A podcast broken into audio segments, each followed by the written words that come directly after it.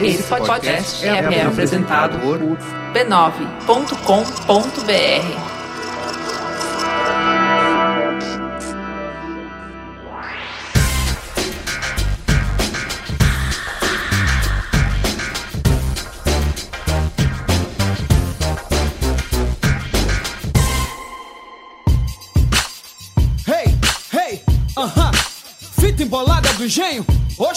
segura essa cabra, vai Gonzagão.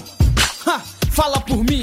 Olá, esse é o Mamilos, seu exercício semanal de tolerância, respeito, empatia e gentileza. Eu sou a Juva Lauer e estou aqui com a Cris Bartz para discutir os temas que geraram polêmicas nas redes sociais, que viraram assunto nas mesas de bar, que renderam discussões no almoço de família. Bem-vindos ao Mamilos 32. Entre e fique à vontade. Tem musiquinha essa semana. Que e que é é, dica de Cris? ouvinte ainda por cima. Os ouvintes mandam umas coisas bem legais. Até aqui, um engajado e questionador rap, eu acho que é um bom dia pra isso. Do nordestino Rapadura. Bora lá, Caio, sobe o som. Bonito que já se viu, por tudo que se floriu, por tudo que se sentiu. Felicidade explodiu, todo o sertão se buliu. Todos souberam que foi no Brasil que isso surgiu. Tipo rap com baião, tipo canção com batidão, tipo rapadura e velho zagão, a melhor dupla do sertão. Faz poeira subir no terreiro, levanta defunto. No meio do tumulto, mais chique é o Chico Matuto. Todo mundo junto no rala, puxo que é o que mais presta. Na batida das panelas, João Braz alegrando a festa. E hoje temos também beijo para Auckland, na Nova Zelândia. Um beijo pra BH, Beijo diretamente pro Ayangabaú, no centro de São Paulo. beijo pra Otni, na Bélgica. Muito e bem. ele já mandou rindo, falando que a gente não ia falar certo. Sabe de nada, inocente. Cara, tem um programa legal, conta aí esse final de semana. Nesse fim de semana tá rolando a virada cultural feminista com uma porrada de shows, intervenções, roda de conversa e oficinas. Se você estiver em São Paulo e não tiver dois bebês, um de um ano e um de três, prestigie, participe e divulgue. Porque no caso, eu olhei, eu babei, eu queria muito ir, mas eu já sou deficitária a semana inteira, então no fim de Sua semana mãe de merda. Sou uma mãe de merda, como vocês bem sabem. Então, no fim de semana, eu pago meus débitos com os meus bebês. Então, não irei, porém, muito indico. É o seguinte, no programa passado, recorde mundial de e-mails com o título Desabafo.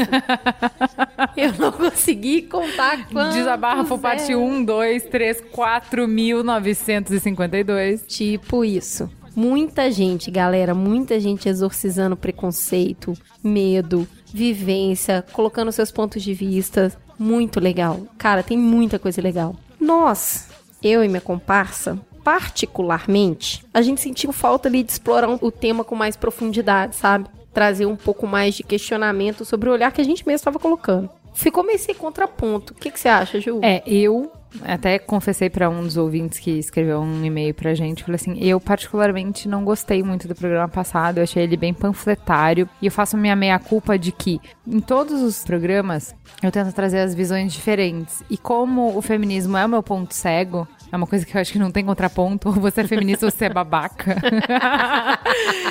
Aí eu realmente, gente, desculpa, agora falando sério, desculpa, eu não consegui ir atrás de uma pessoa, assim, eu não consegui saber de que outro jeito Oh. eu poderia fazer, montar esse programa de uma outra maneira pra ter mais pluralidade, pra ver de outros momentos. Eu digo assim, não de outros pontos de vista, mas de momentos de evolução diferentes. O Merigo já dá tapa na minha cara e fala o quê? Em programa de pedofilia você vai trazer um pedófilo? Você é maluca? Tem coisa que não tem contraponto. Eu acho que tem. Não contraponto de dizer que o feminismo é errado, mas de pessoas que estão em diferentes pontos dessa caminhada. Eu achei que o programa ficou muito chato. Eu falei pra Cris que assim, quando eu falo na mesa assim, ah, então, bababá, babá, eu acho que assim, assim, assado, não sei o que, o mundo não seria muito melhor se fosse assim. A resposta é sim. Que merda de programa é esse? Você convidou as pessoas pra dizer, bater palma, "Ê, muito bem, que teoria linda que você fez. Ó, ela ficou loucaça a hora que ela ouviu o programa. Eu acho que dava pra explorar com mais profundidade. Eu acho que ficou um pouco raso. E a gente podia ter trazido coisas que estudassem mais de antropologia, comportamento cultural e sociologia. Mas eu acho que ficou divertido. Eu não acho que ficou ruim. Acho que ficou divertido. Não, eu só acho que faltava um contraponto. Mas, assim, é que a discussão é que, que dá riqueza, que dá profundidade e tal. Eu achei que ficou todo mundo concordando na mesma grande merda, né? Mas ok. O texto de abertura ficou muito bom, foi sucesso absoluto. Todo Foi. mundo pediu pra gente compartilhar. Eu tentei duramente essa semana com blogueiras feministas. Então, gente, desculpa, eu só não publiquei antes pra vocês por conta disso, porque eu tava tentando colocar em algum blog bacana pra vocês compartilharem. Vou colocar um post bonitinho no Facebook do Mamilos. É que assim, postagem no Facebook chega pra 2% dos nossos ouvintes, vocês não vão ver. Eu não tenho como publicar no B9, mas pelo menos assim, vou colocar o link do texto que vocês gostaram no post agora, pra vocês poderem clicar, entrar no Facebook e compartilhar. E aí é o que temos pra hoje, gente. Tá bom? É isso, o texto foi um sucesso, o programa como um todo, no mínimo, o programa. Ela bebeu, viu, gente? Não queria dizer nada. No caso, já foi uma garrafa de O vinho. programa, num todo, minimamente ficou divertido. Bola pra frente pro novo programa. Não sem antes te dar um dado. É o seguinte, tá sentado, tá tranquilo. Não chora, não Tá esperneia, não bem. grita, calma. É o pega na seguinte. minha mão agora. Ó, tô com a mão estendida. Pega na minha mão. Pega, agora. Senta. A tia tá aqui, olha no meu olho. Tô aqui com você. É o Vamos. seguinte, gente. O Mamilos vai tirar férias. Sim. O que que acontece? A gente tá em período escolar, as crianças estão todas de férias, os maridos estão ficando insanos. E aí a gente vai ficar com as crias, ficar com a família um pouco. Eu também consegui tirar uma semana no trabalho. Então, assim, galera, segura a onda. Escuta os programas anteriores em caso de início de crise de pânico. Começa a divulgar o Mamilos que a gente tá voltando daqui a pouquinho com novidade. Tira o mês de julho pra poder escutar os outros Podcasts da família B9. E daqui a pouquinho a gente volta. Vamos então para o Fala, que eu hey, eu digo arre, vocês dizem égua. Arre, égua, arre, égua. Arre, égua. Oxi,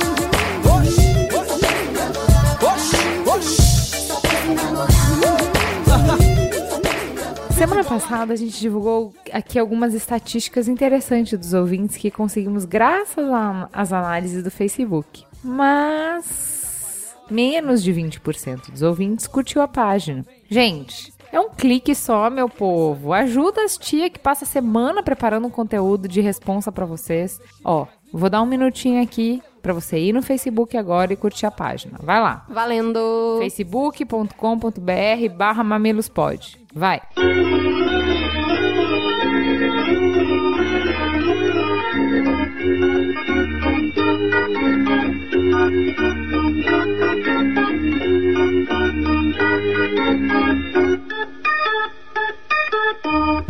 Curtiu? Boa. Então, bora pra leitura dos e-mails. A gente trouxe aqui uma experiência interessantíssima de raciocínio em cima de tudo que foi falado semana passada do Ricardo Highlander. O que, que ele diz? Havia um engraçadinho no mar onde eu trabalhei há pouco tempo. Sempre há um. Via de regra, exagerava nas brincadeiras, piadas com mulheres, negros, homossexuais, gordos e pobres. Certa vez ele estava conversando com um outro colega alto, sem medo de ser ouvido. Falava de alguma mulher, sei lá. Uma puta. Deve ter um um filho de cada pai. Cara, minha mãe engravidou aos 17 anos. O cara comeu e sumiu, mesmo antes de saber do ocorrido. Ela, jovem inexperiente e apenas com a educação básica, saiu de casa logo depois e foi tentar a sorte comigo a tiracolo. O destino tem desígnios estranhos. Minha mãe tinha uma tendência a se envolver com homens canalhas. No primeiro relacionamento após chegar em Brasília, engravidou. Hum, o cara sumiu. Algum tempo depois, ela se acertou com o meu padrasto atual. Opa, ele não deixa de ser um canalha. Com quem ela teve mais dois filhos. Ela sempre sustentou todos nós com um salário mínimo. Ela sempre foi um exemplo de mulher. Se não tem grana para pagar um pedreiro, ela derruba parede e assenta tijolos. Se vira como dá. Ninguém resiste ao carisma da dona Romana, minha mãe querida. Aí eu pensei, cara, você chamou essa mulher de puta? Eu quis dizer tanta coisa. Dizer que mesmo com essas adversidades, a minha mãe me deu o suficiente para estar na mesma baia que você, ganhando o mesmo salário. Dizer que a sua mãe, que eu nem conheço, não aguenta um round com a minha no octógono. Dizer que você não sabe o que está dizendo. Dizer que ela iria adorar receber você para comer uma panqueca com carne moída, enquanto fala que somos meninos maus e que não deveríamos brigar. Merda, eu tô chorando. Tô cheio de gente passando. Não é a minha intenção parecer um coitado. Numa outra situação menos pessoal, talvez eu concordasse com esse cara. Gostaria de agradecer vocês pelo Mamilos e por ter me feito perceber isso. Eu achei engraçado o Cristiano Magalhães que disse: O que arde é o que cura, o que aperta é o que segura. Ele falou que adora apanhar intelectualmente nos nossos debates e nas nossas polêmicas. Esse é um cheirinho de muita história pessoal que foi contada ao longo dessa semana. Bora então pro Trending Topics. Oxi! Ô moça namoradeira, quer namorar comigo? Quer? Tu quer?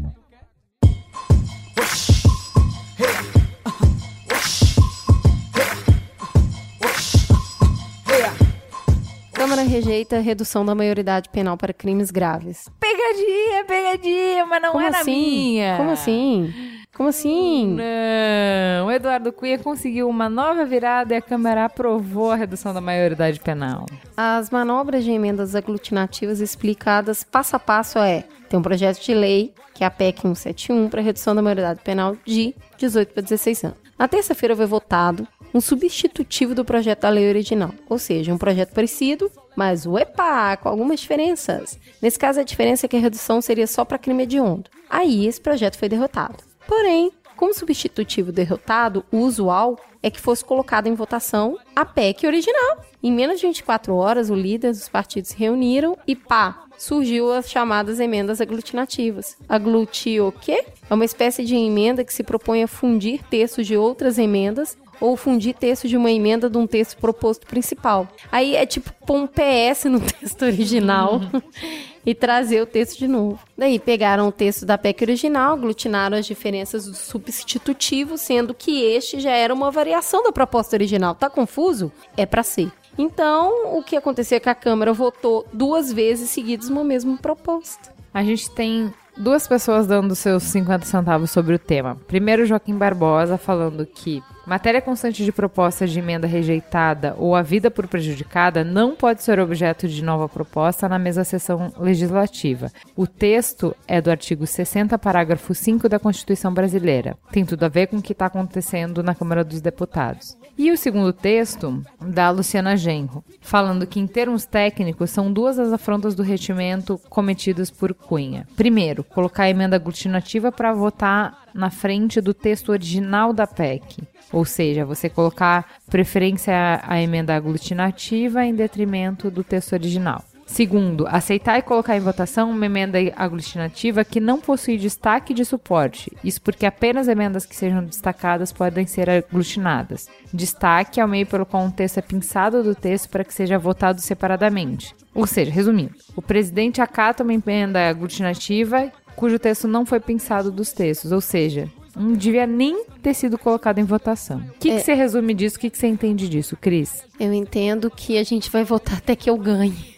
a gente já conversou sobre maioridade penal, tem um programa dedicado a isso. Voltem lá. Eu acho que a gente fez um, um exercício interessante que pode agregar na reflexão dos 87% dos brasileiros que, segundo o Datafolha, concordam com essa lei. Agora, especificamente sobre essa ação, porque eu acho que agora o que está em foco é isso. O Eduardo Cunha é um grande estrategista, mas de alguma forma me parece que ele tem feito constituição de papel higiênico, porque ele consegue distorcer as coisas de uma forma para colocar a pauta dele em prioridade de votação que tá começando a ficar realmente assustador, sabe? E onde vamos chegar com isso? O que eu acho? Ele é político, tá fazendo o trabalho dele, tá jogando o jogo dentro da regra, empurrando o limite cada vez um pouquinho mais pra frente, mas tá. Goste ou não, tem que se reconhecer a habilidade. Quem votou nele deu uma missão e ele tá cumprindo. Quem reclama do Congresso não entende que a maior parte da população é a favor da redução. Então, na minha cabeça, Juliana, tá? Esse quadro é de opinião.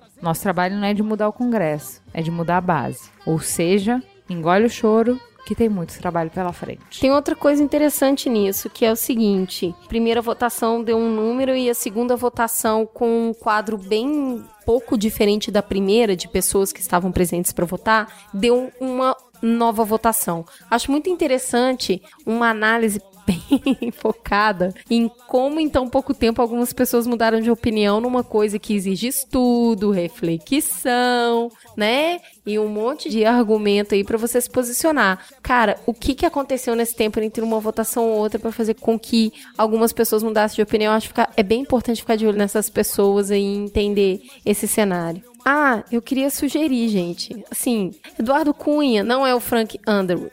Porque eu concordo que ambos têm muita semelhança quando fazem de tudo para colocar sua pauta em votação. Só que pelo menos as pautas do Frank eram melhores. Que raiva! Vamos agora para uma situação interessante aqui no mundo da União difícil, Europeia. Eu diria difícil. É. Viu? Aliás, Cruz e espada aí. Trend hein? Topics difícil essa semana, nada É. fácil. A Grécia põe a boca no mundo em um discurso que mostra as armadilhas e negociações entre países na União Europeia. O primeiro-ministro Alex Tsipras fez um discurso histórico conclamando o povo grego a fazer um referendo para rejeitar as medidas que tem que foram propostas em austeridade fiscal ordenadas pelo FMI, alegando que elas promovem uma recessão e uma desigualdade social. A medida conduzem para uma maior desregulamentação do mercado de trabalho, corte em pensão, redução drástica em salários do setor públicos, aumentos do IVA sobre os alimentos, restaurantes e turismo, além de eliminar as isenções fiscais nas ilhas gregas. O ministro chama então as medidas de severa e degradante austeridade, sem fim e sem qualquer perspectiva de recuperação social e econômica. Ele está alegando que essas medidas vão humilhar a soberania grega e está conclamando o povo, por isso ele, ele trouxe esse referendo, para mostrar altivez, dignidade e honrar a história do país. Então, eles deram um calote de 1,6 bilhões no FMI. Então, o governo da Grécia recuou e diz estar agora preparado para aceitar as medidas exigidas por credores e buscar um socorro financeiro emergencial. Dizes, como encontrar uma dívida dessa, Juliana? Tudo começou com a Grécia maquiando os números para conseguir entrar na União Europeia. Então eles não tinham nem condições de ter entrado, quanto mais de ter continuado. E a partir daí, quem nunca teve numa dívida que só rola a dívida? O que eu acho interessante dessa notícia é quando você lê o manifesto dele, você fala: Uhul, vamos lá, gente, galera, povo grego, unido, jamais será vencido. Contra os imperialistas, contra essas medidas que vão colocar aposentados na rua, que vão tirar as pessoas das suas casas, que vão aumentar o número de desempregados, enfim. As medidas de austeridade, elas são muito duras e elas fazem o povo pagar. Então, assim, ninguém pode, em sã consciência, ser a favor de cortar benefício de aposentado, de fazer a hipoteca ficar num custo ou na a recessão econômica chegar num ponto em que o desemprego é tão alto que as pessoas ficam sem casa para morar, enfim, ninguém é a favor dos resultados ruins da recessão né? Mas o que eu acho interessante é quando então, assim, no, numa análise simples, olhando só o discurso desse cara, fala: foda-se o FMI, toma no cu, olha o que ele tá fazendo o nosso povo passar, sofrimento e tal. E aí, quando você começa, tipo, tá, ok, vamos lá dar uma olhada no que tá acontecendo, e aí você vai ver que a Grécia não é o primeiro calote que ela dá, que ela já não podia nem ter entrado na União Europeia.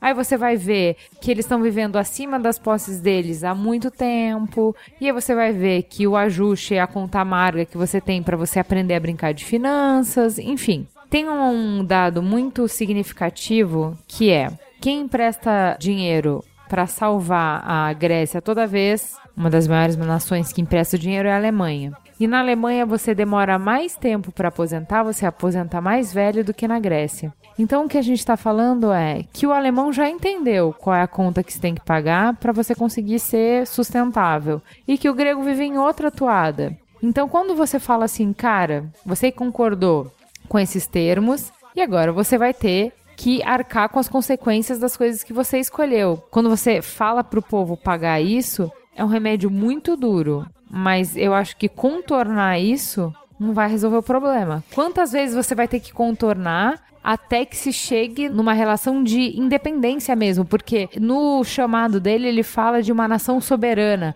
Soberana que não precisa de empréstimo, cara. Uma nação soberana não precisa de empréstimo. Em que ponto você precisa chegar para você não precisar de empréstimo? Você não precisar de outros países resgatando o seu país. A Grécia passa por dificuldades financeiras há muito tempo e o que acontece, a percepção que eu tenho é que chamaram ela para uma festa, ela não tinha roupa, ela alugou um vestido para ir, foi para a festa e deixou o aluguel do vestido correr porque ela não tinha condição de ter entrado lá, a moeda dela estava muito desvalorizada quando ela entrou e passou a usar o euro. Então o que acontece é que existia uma camada da população que ganhava um X e quando essa economia virou, a desvalorização da moeda deles frente ao euro fez com que toda a economia passasse a ter um capital de giro infinitamente menor. E eles não conseguiram se adequar pós. E ainda receberam uma quantidade gigante de pessoas refugiadas de regiões próximas, tipo a Argélia, que não conseguiram migrar para a França e estão presas lá também. E toda essa bola de neve, junto a uma série de coisas que eles não evoluíram.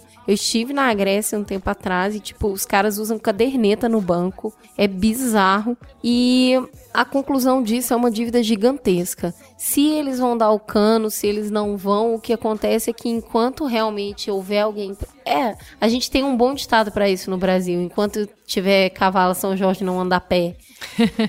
né? Então, assim, tem que se fazer uma medida onde, se essa é a dívida, né? Tem que se congelar isso de alguma forma. Não adianta continuar rolando, porque eles não vão pagar. Mas, de alguma forma, eles precisam se organizar para voltar a crescer. Então, assim. Não, mas é que daí vai ter que mudar a mentalidade. E eles têm uma relação fala. lá muito parecida com o que a gente tem com o político, sabe? De sentir que foram roubados e que eh, os políticos roubaram e tudo mais. Então, assim, é uma situação degradante pro país que é o berço do pensamento moderno mundial, sabe? Até ri, porque outro dia eu escutei um, um, uns jovens conversando na mesa ao lado, assim, o cara tá falando, eu acho que cada pessoa devia dar uma grana pra Grécia, porque no, muito do que a gente tem no mundo moderno é pensamento que vieram deles. Eu ouvi uma outra frase essa semana numa situação de trabalho que eu acho que se é, aplica muito essa situação. O que te trouxe até aqui não te garante daqui para frente. Ó, mas se você ficou com pena,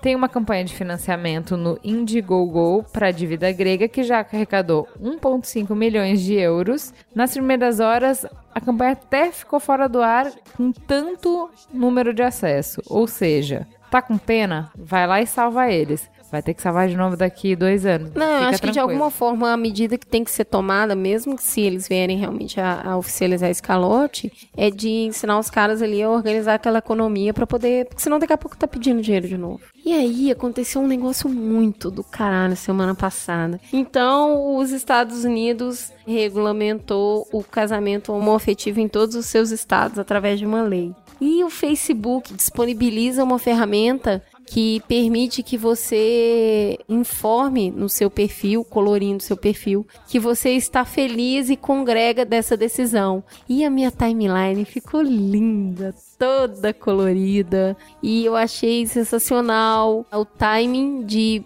permitir as pessoas que mostrem a sua posição sobre isso e, claro, a decisão também dos Estados Unidos. O Brasil já permite o casamento homoafetivo. Qual que é a beleza disso ter acontecido agora nos Estados Unidos, na minha opinião? Já haviam em alguns estados e agora, pela decisão tomada, é válido para o país inteiro é uma nação de grande visibilidade no mundo. Ele é um influenciador.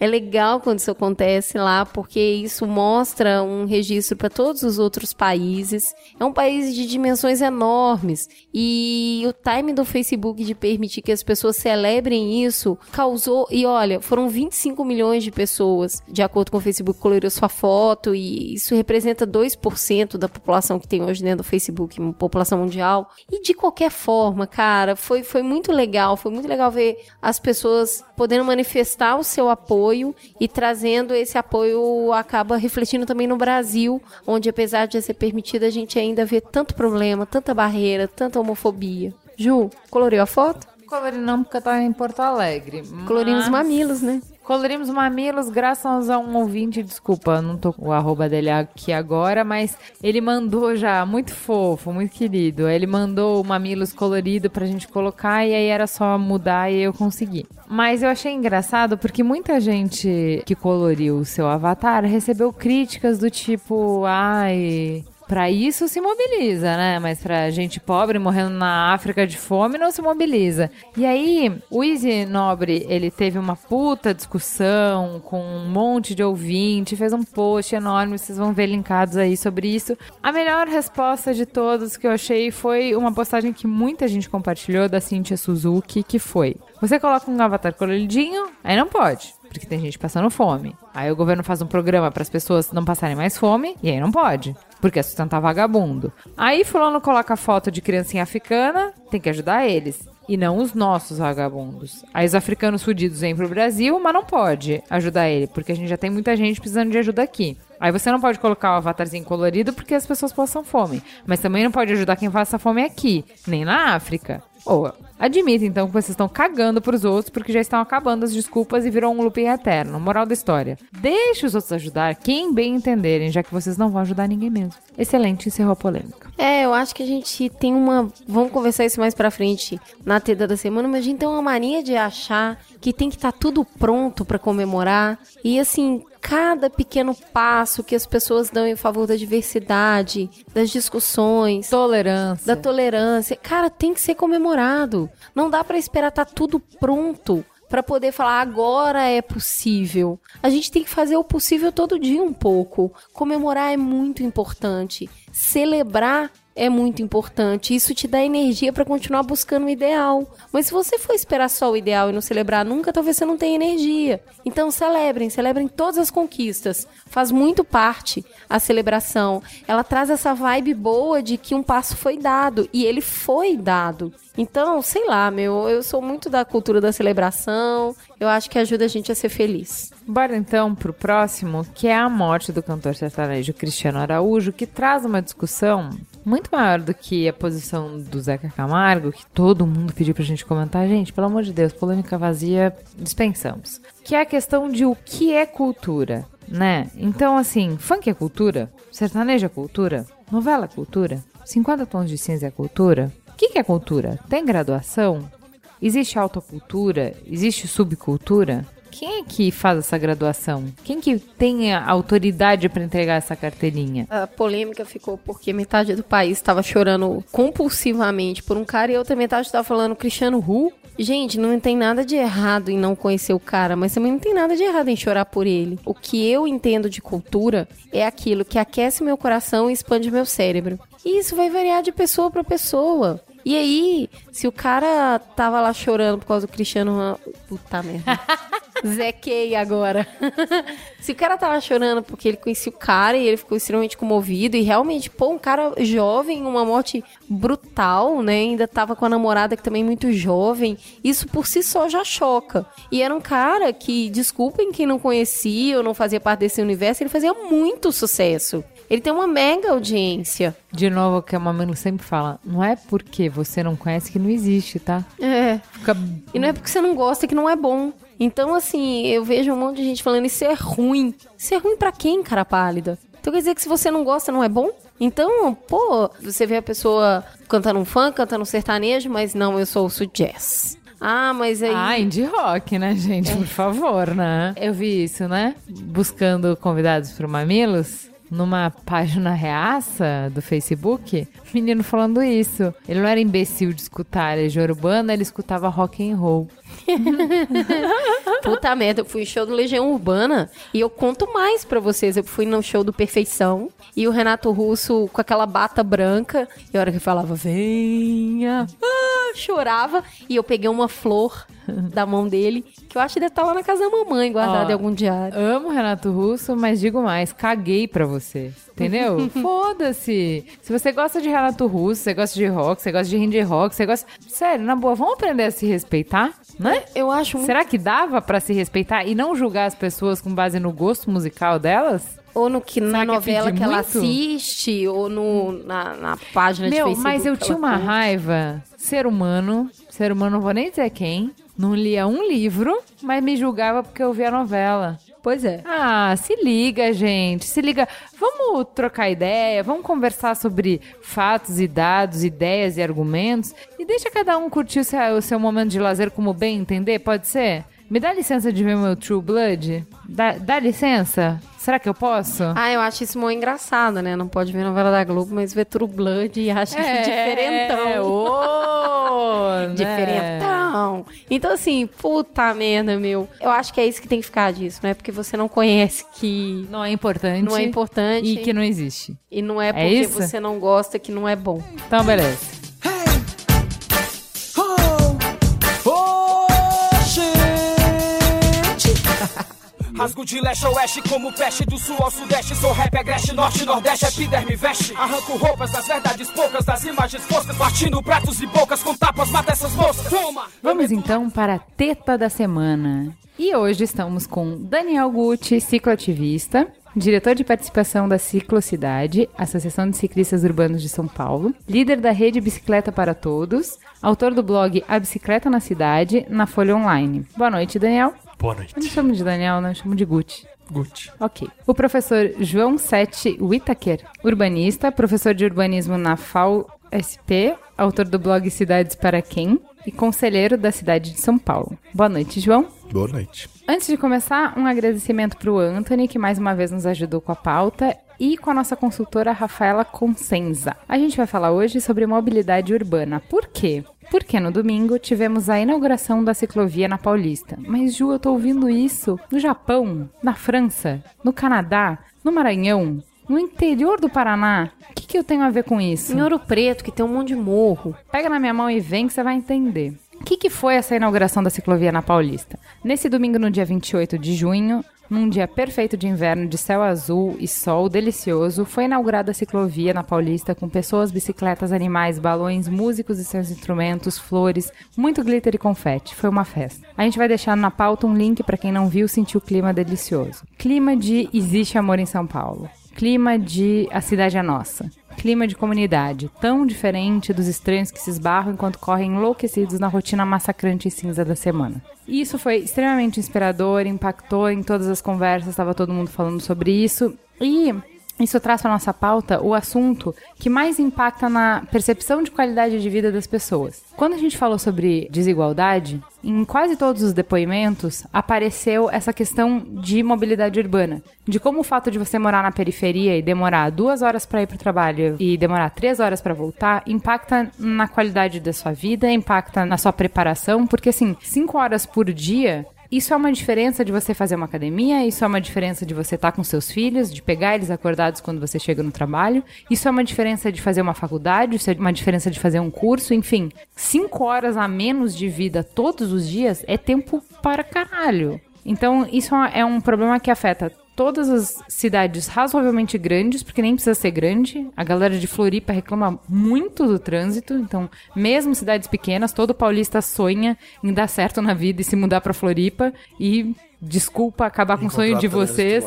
Desculpem acabar com o sonho de vocês. Existe muito trânsito em Floripa também. E aí, a gente tem um modelo que está tentando se colocar em São Paulo, que é a cidade mais complicada do Brasil, que é um ícone para esse problema, né? Digamos assim. Então, por isso que quando a gente discute os problemas de São Paulo, a gente acaba por tabela em discutindo soluções, viabilidade de soluções para todo mundo, que é o modelo de não é mais viável você responder à questão do transporte com carro e que você precisa de alternativas e as alternativas que se estão estudando em São Paulo e implementando em São Paulo são bicicleta e transporte público. Então, é corredor de ônibus com faixa exclusiva para o ônibus ser mais rápido para ser uma possibilidade para as pessoas, para que elas cogitem deixar os seus carros, trocar os seus carros por ônibus quando o serviço de ônibus for melhor, e realmente que para pequenas distâncias seja possível usar a bicicleta. E Menino Yasuda falaria isso muito bem se estivesse aqui, que as pessoas tomem conta das ruas, porque muito se tem medo de andar nas ruas de São Paulo. Quanto mais pessoas estiverem nas ruas, mais seguras serão as ruas. Basicamente, esse é o paradigma que se tenta propor em São Paulo, que é mudar completamente o jeito que se pensou a cidade até hoje. Existem algumas críticas a isso, e eu vou colocar na mesa para os convidados partirem dessas críticas só para a gente tirar isso da frente e depois a gente discute um pouquinho mais sobre essas propostas novas de mobilidade urbana. Então, a primeira crítica à ciclovia em São Paulo, as ciclovias estão sendo feitas meio a toque de caixa, estão sendo feitas meio goela abaixo. E aí, assim, tem muita crítica de que não tem fluxo, Gucci. Passei na ciclovia hoje, aqui na Paulista, não tinha um ciclista. Pra que fazer isso? Primeiro, questão volumétrica de imaginar um volume de ciclistas, primeiro tem que um pouco mudar a lógica. Às vezes a gente tem a, a mentalidade orientada segundo a mesma lógica do carro. A gente quer ver tudo travado e isso para nós é sintoma de que é funcional, de que a coisa tá. Sucesso. Olha que legal. É, exatamente. Quer dizer, uma, uma via é completa quando ela tá completa de carros, né? e essa, a gente sabe que né, as complete streets, que é até um modelo internacional, é, é da maior equidade ao espaço público, né? Hoje a gente tem 79% do espaço viário ocupado por 29% da população que se locomove de carro. Quando a gente fala de transporte alternativo, aspas enormes, mil aspas nisso, é um equívoco achar que tudo que não é carro é alternativo. Né? O próprio conceito já é equivocado, porque na região metropolitana de São Paulo, um terço se locomove a pé. Né? O outro um terço de transporte público e o outro um terço de individual motorizado. Então, o que, que é alternativo nessa divisão dos modais? Né? O próprio Código de Trânsito chama o que não é motorizado de não motorizado. E a gente tem uma longa batalha de dizer que, porra, a gente não é não motorizado. Eu não quero ser um não João. Eu sou Daniel. Entende? Assim como eu não quero ser não motorizado, eu sou ativo. Entende? Então tem todo esse conceito que a gente reproduz ainda, muito a lógica rodoviarista. Mas com relação ao volume de ciclistas que se quer ter, essa angústia,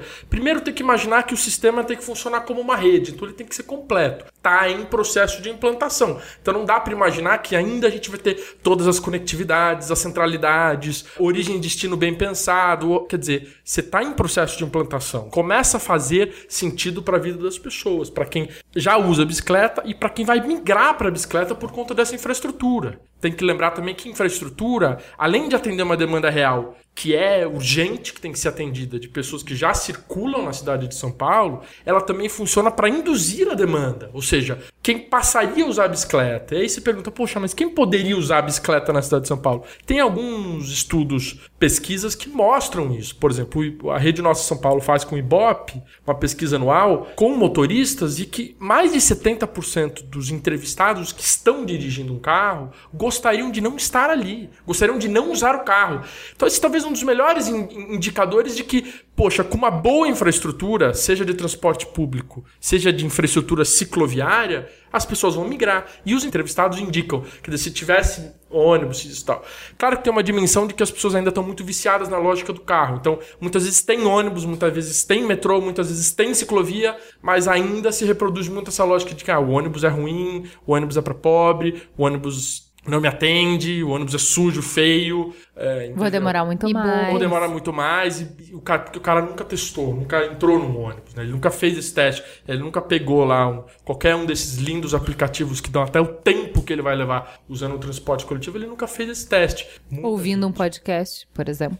Esse tempo pode ser altamente produtivo para ele, mas Resumindo, sobre não ter fluxo. Primeira não, coisa. Então, tem uma demanda real que é importante, eu vou dar um exemplo. Não precisa ficar parado para ter fluxo. Você pode não ter visto um ciclista porque ele já está lá na frente enquanto você está parado no trânsito. E o ciclista tem historicamente essa coisa do, da invisibilidade. O motorista ele não olhou pro lado, o ciclista passou, ele não viu. Tem isso e tem uma coisa de óbvio que com o tempo esse grande fluxo que se quer ver ele vai surgir. Se você for na Paulista nesse exato momento, 10 horas, 11 horas da noite, por exemplo, tem um fluxo enorme. Se você for na Faria Lima, fim da tarde, você vai ver 8, 10, 15 ciclistas amontoados para passar um cruzamento. Então é uma cultura que se vai criando. Nos Agora, finais de semana eu já vi trânsito. É, como lazer você tem, as próprias ciclofaixas de lazer induziram muito isso e tal. Agora é importante também mostrar que Você já... primeiro faz a, a estrutura para vir a cultura ou você só atende com a estrutura a cultura que já existe? Funciona para as duas coisas, né? Por exemplo, a Eliseu de Almeida que é um caso interessante, liga Taboão da Serra à região do Sim. Butantã. Em 2010, antes da ciclovia, a gente fez uma a primeira contagem de ciclistas que a ciclocidade fez, deu 561 ciclistas no período das 6 da manhã às 8 horas da noite que a gente faz. Agora, em 2015, a gente fez uma nova, já com a ciclovia completa, mas logo depois ela ter aberta, um mês depois, pulou para 1.245. Quase triplicou o número de ciclistas. Mulheres foi 1.400% o aumento de mulheres usando aquela ciclovia. Então, mostrando que, quer dizer, já existia uma demanda que precisava ser atendida de uma avenida que era violentíssima, que matava muitos ciclistas e que atendeu essa demanda e passou a induzir demanda, a migração de modais. Isso é fundamental. Esses mais de 600 ciclistas que não estavam usando aquela ciclovia estavam de moto, de carro, no transporte público. Quer dizer, eles passaram a usar bicicleta, eles passaram a promover essa cidade que a gente está aqui discutindo, a cidade melhor. Portanto, tem esse caráter revolucionário de promover, inclusive, a migração de modais. E é para isso que serve, inclusive. Muitas vezes você implanta uma ciclovia num trecho que só lá na frente vai fazer sentido no, no deslocamento, na questão da origem e destino, na conexão de centralidades, né? Quer dizer, então. Tá, então, principalmente, vamos escutar assim: se você passar numa ciclovia e você estiver parado e a ciclovia estiver vazia, seria uma boa ideia migrar. Você não pode fazer uma análise pela parte, você tem que fazer uma análise do todo. Então, assim, a gente está indo ponto a ponto, é só para responder ponto a ponto, mas depois a gente vai fazer uma análise do modelo, de questionar o modelo, se faz sentido o modelo. Para o segundo ponto, João, tenho a crítica de que ele privilegia uma minoria, porque é hype ser ciclista, sabe? É coisa de publicitário, é coisa dessa gente classe média muito descolada de maconheiro. Entendeu? Em detrimento de pobre que anda de ônibus. Porque pobre não pode andar de bicicleta, porque ele mora muito longe, ele mora na periferia. Tem um monte de questões. Eu não posso falar das pode, anteriores também? Pode, pode. porque eu acho que, na verdade, os argumentos que são levantados contrários, eles são é, desonestos intelectualmente. Em que, quer dizer, o que é desonestidade intelectual? É você revestir de uma espécie de uma sabedoria, como se estivesse embasado numa, em dados, em algum conhecimento, e você testa um argumento que, na verdade, ele é falacioso, ele não é verdadeiro verdadeiro. Então, o primeiro que é feito a toque de caixa, ele inverte uma questão é o seguinte: numa cidade que nem São Paulo, com a velocidade que a cidade tem de crescimento, etc e tal, tudo é feito a toque de caixa. A CET, ela muda mão de rua há 50 anos na cidade, do dia para o dia seguinte. Você acorda, aquela rua era uma mão, porque eles estão correndo atrás do colapso do automóvel, eles mudam o sentido de avenida, eles param no meio da noite para fazer um negócio novo. Você vê é, viadutos surgindo, quer dizer, surge um viaduto na margem. Eles fizeram fizeram as novas vias da Marginal é, Tietê a toque de caixa em 4, 5 meses. Gastaram 1 bilhão e 400 milhões que dava para fazer 10 quilômetros de metrô. Então, claro que é feito a toque de caixa. Tudo em São Paulo é feito a toque de caixa. E, além do mais, a ciclovia a ciclofaixa tem uma grande vantagem. Ela pode ser feita a toque de caixa, porque a verdade é que ela é muito simples. Se quem fica reclamando que a ciclovia é mal feita porque tem poste no meio, é porque não anda de bicicleta. É porque anda de carro. Porque quando você está com um carro é que você não pode passar porque tem um poste ou uma árvore, porque o carro não passa. Essa bicicleta você olha, você passa por um lado e para o outro. E dá para passar duas ao mesmo tempo, uma de cada lado do poste. Então, não tem problema nenhum ter um poste. Ah, porque compartilha a calçada. Mas toda cidade do mundo que tem ciclofia, ciclofaixa, você tem momentos de compartilhamento. Agora, a gente não compartilha a calçada com o carro? Há anos em São Paulo, você quase mal, você não consegue atravessar uma avenida Rebouças uma vez com um carrinho de bebê e quase morre parando no meio. Você não está compartilhando com o carro a calçada? Você está se arriscando. Então, são argumentos falaciosos. O segundo argumento é o que não tem fluxo fluxo. É claro que você tem um processo de que uma novidade dessa ser implantado, ela demora 5, 6, 7 anos para ela chegar à sua plenitude. Isso é um fato. E está crescendo é, o número que você deu, o Gilmar Tato no Conselho da Cidade deu sobre a própria Paulista e passou de 80 para 680 em dois dias a medição deles. A medição do, do fim da tarde, né? Isso. A CT pega só os picos. Exato. A gente pega o dia inteiro. Que foi um absurdo a porcentagem de crescimento, né? Agora, essa história de que não tem fluxo é o seguinte, então pega a Paulista parada e lotada de carros. Então, o fluxo significa também, quando você calcula fluxo, você calcula o deslocamento. Então, o fluxo é uma pessoa sai de um lugar e vai para o outro. Então, se a pessoa está parada, isso afeta o fluxo. Então, ninguém conta isso. Se tem uma avenida paulista lotada de carros parados, o fluxo é zero, porque o cara fica uma hora para andar dois quilômetros ou mais. Segundo, pega todos aqueles carros, tira todo mundo e vê quantas pessoas dá e ver se tem muito fluxo. Não tem fluxo nenhum, porque o carro é uma pessoa por automóvel ocupando um espaço significativo de território. Então, se você pega talvez cinco ônibus ou seis ônibus, você já tem o mesmo número de pessoas de que todo mundo que está parando a polícia. Então, questão de fluxo, não venho dizer que não tem fluxo, porque o que não tem fluxo em São Paulo é o carro. Ele é parado e ele é individual e ocupa um espaço. Né? Agora, é claro que se você quiser discutir, então é uma falácia, um, é um argumento falacioso intelectualmente falando. Agora, se você quiser discutir fluxo com seriedade, você vai automaticamente ser obrigado a admitir que você tem que falar em transporte público. E o transporte público não é nem o corredor de ônibus. A gente fala em corredor de ônibus porque, infelizmente, em São Paulo e no Brasil, a prerrogativa e o custo, vamos dizer, envolvido no metrô não é municipal. Então, o município ele fica preso àquilo que ele pode fazer. Né? Então, nenhuma dúvida, existe uma hierarquia. O que resolve de fato a mobilidade urbana é o metrô. Que o metrô ele tem uma capacidade de 80 mil passageiros por hora por sentido. Um volume que ninguém chega nem perto. Né? O corredor de ônibus, se for aquele muito expresso e tudo mais, o Transmilênio ele vai chegar em 25, 30 mil. Né? Então, você quando você fala em mudança de mobilidade, você constrói um sistema. E é um sistema que é cheio de complementaridades. Então, por exemplo, o Bertrand Delanoë, quando era prefeito de Paris, que foi ele que lançou a bicicleta tal lá, ele foi muito criticado porque ele, ele também lançou o corredor de ônibus em Paris. E ele era muito criticado, mas você vai fazer corredor de ônibus em Paris que tem 250 km de metrô só na parte intramuros, que é menor do que o nosso centro expandido? E ele falava, vou. Não, mas isso repete, que foi um argumento usado na Paulista contra a bicicleta, duplica. Ele falou, não faz mal se duplica. Eu tô dando alternativas que duplicam. O sujeito ele tem, eu tô tornando mais eficaz. E hoje em dia você tem corredores de ônibus na cidade inteira. Então, esse sistema ele passa por você ampliar o metrô. O que nós temos um problema que durante 20 anos na cidade de São Paulo, o ritmo de crescimento do metrô foi de 1,5 km por ano. Quer dizer, o metrô do México começou em 74 igual a gente, e hoje ele tem mais de 200 km de metrô, e a gente tem em torno de 50, 60 km.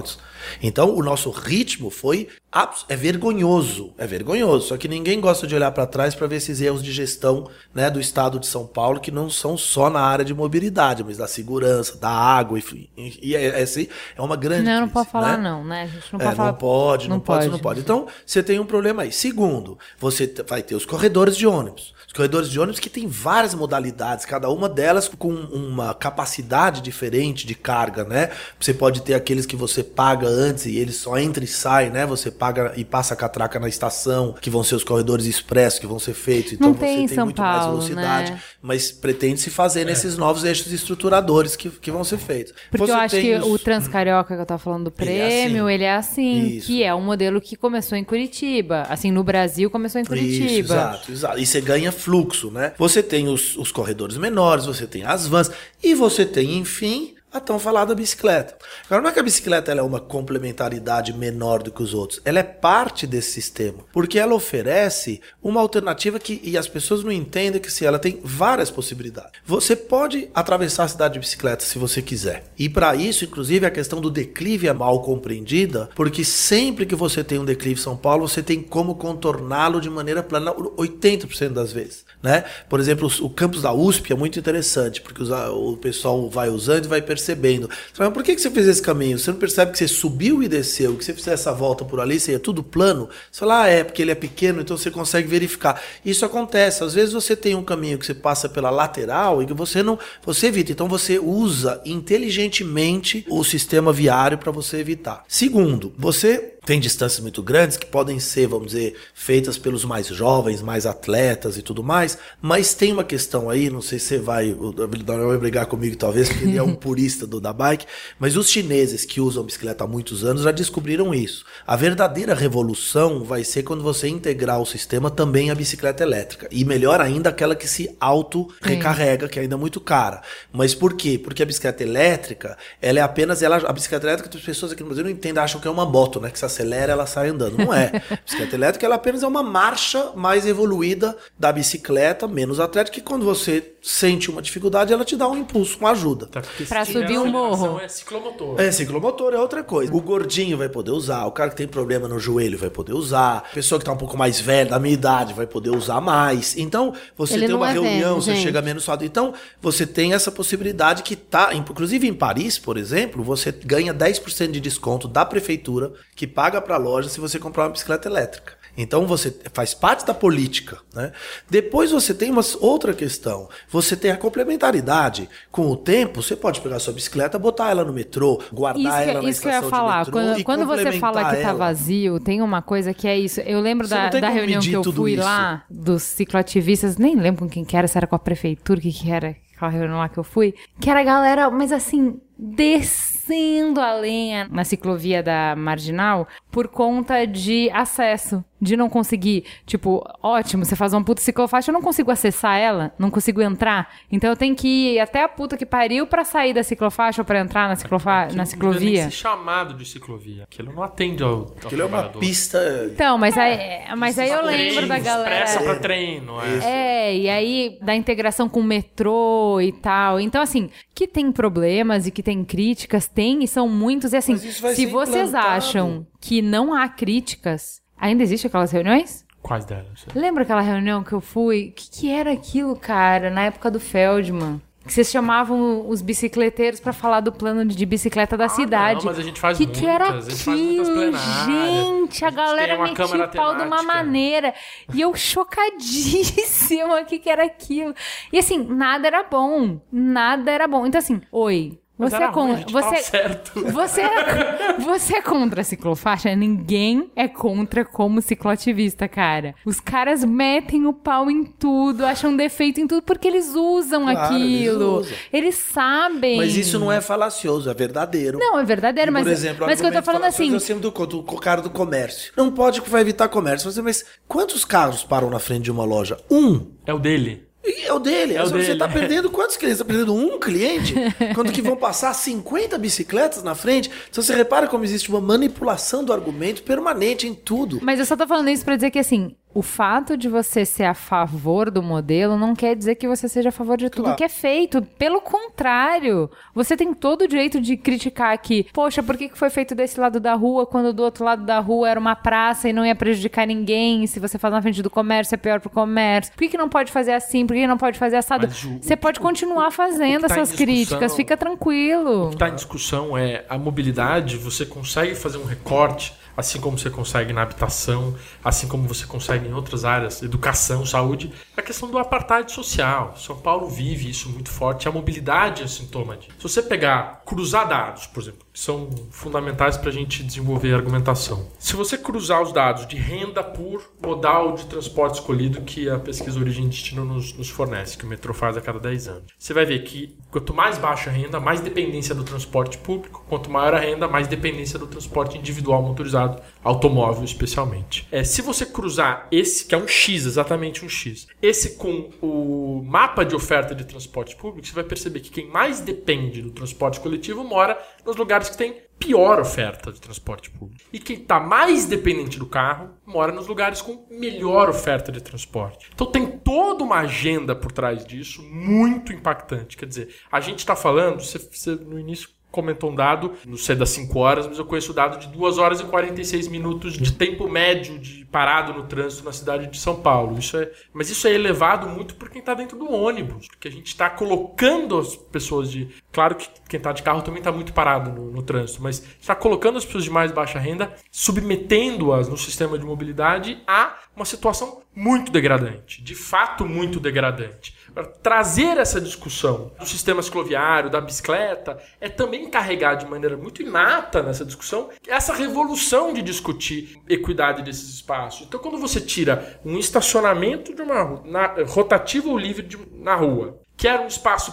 privatizado, como o João disse aqui, privatizado, que parcela da população paulistana encarava esse privilégio tosco como um direito adquirido, se sente afrontada com isso e passa a rejeitar essa redistribuição desse espaço público, devolução Pera, desse calma, espaço. você tem que dar um passo pra trás e explicar. Esse espaço não é meu? Você vai ter que me explicar. Esse espaço na rua não é meu? Veja, primeiro não há em nenhuma legislação que garanta que estacionar na rua é um direito. Não há. Mas eu não vou Não achar há. onde estacionar meu carro? Veja, não há. E Mas o- aí eu não vou ter onde estacionar meu carro? Não, você tem onde estacionar. O carro tem que ter a dimensão que ele tem. Vai ser mais difícil estacionar, você vai pagar mais caro e você vai parar no Mas é lugar o que me privado. falta agora, Gucci. Veja, É o que não. me falta, além de tudo, eu não vou ter onde estacionar meu carro. Não, além Mas- de. Não, eu tô Normal, falando é sério, eu não vou ter onde estacionar meu agora, carro. Estimular. Então, mas Vocês vão é tirar a os estacionamentos. Então eu não posso mais parar na rua, vou ter que pagar o estacionamento além de tudo. Eu Exato. já pago o meu IPVA, eu vou ter que pagar o estacionamento, Não, não, Gucci. não. Tem que entender que é o seguinte: pra você circular de carro, ainda essa conta,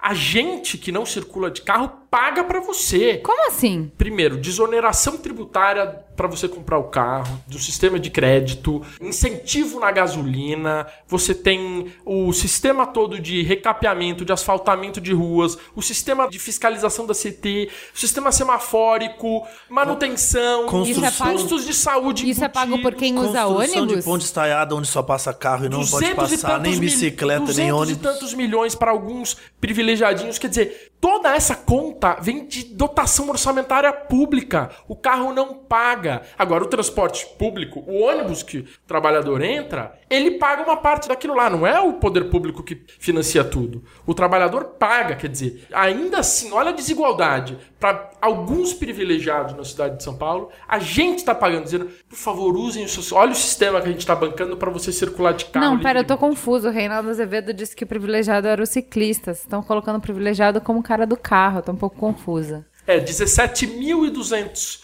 quilômetros de vias públicas e ele acha que construir 400 quilômetros de infraestrutura escloviária é privilegiar, né? Fala pra mim, é verdade que ciclista é tudo filhinho de papai? Então, eu que- queria falar disso que eu, era, era a pergunta que você me fez no começo e eu não respondi. É, esse é o tipo de argumento de um sujeito que está falando aquilo que ele observa. Então, provavelmente ele mora num bairro que é um bairro de mais alta renda, e ele vê os ciclistas do bairro dele, que são gente de mais alta renda. Naquelas diferentes dimensões que eu estava falando, faltou falar a última, que é a do, do local, que a bicicleta é fantástica para isso. A bicicleta é porque, por exemplo, argumento falacioso. Tem um, um especialista de carro que às vezes vai falar lá na Globo, que já comentou comigo, tal, que pu- publicou na Folha um dia um argumento dizendo que era uma falácia dizer que 70% da população usa ou anda a pé ou usa transporte público. Que na verdade não é isso, é o contrário. 70% dos deslocamentos diários na cidade são feitos de carro. Então você fica confuso. Mas aí qual é a falácia que tem? A falácia é o seguinte: deslocamento significa eu ir até a farmácia e voltar. Como quem usa carro, usa o carro até para andar um quarteirão, toda vez que eu pego, pego o carro e ando um quarteirão, eu vou lá computar um deslocamento. Enquanto que o cara que anda a pé ou de ônibus, ele vai sair e tal, às vezes ele evita. ele- Então, o mesmo sujeito de carro, ele Faz muito mais, né? Faz Claro. muito mais. Não, é Pega o claro que os deslocamentos, pega na escola, não sei o que mais, o cara. é.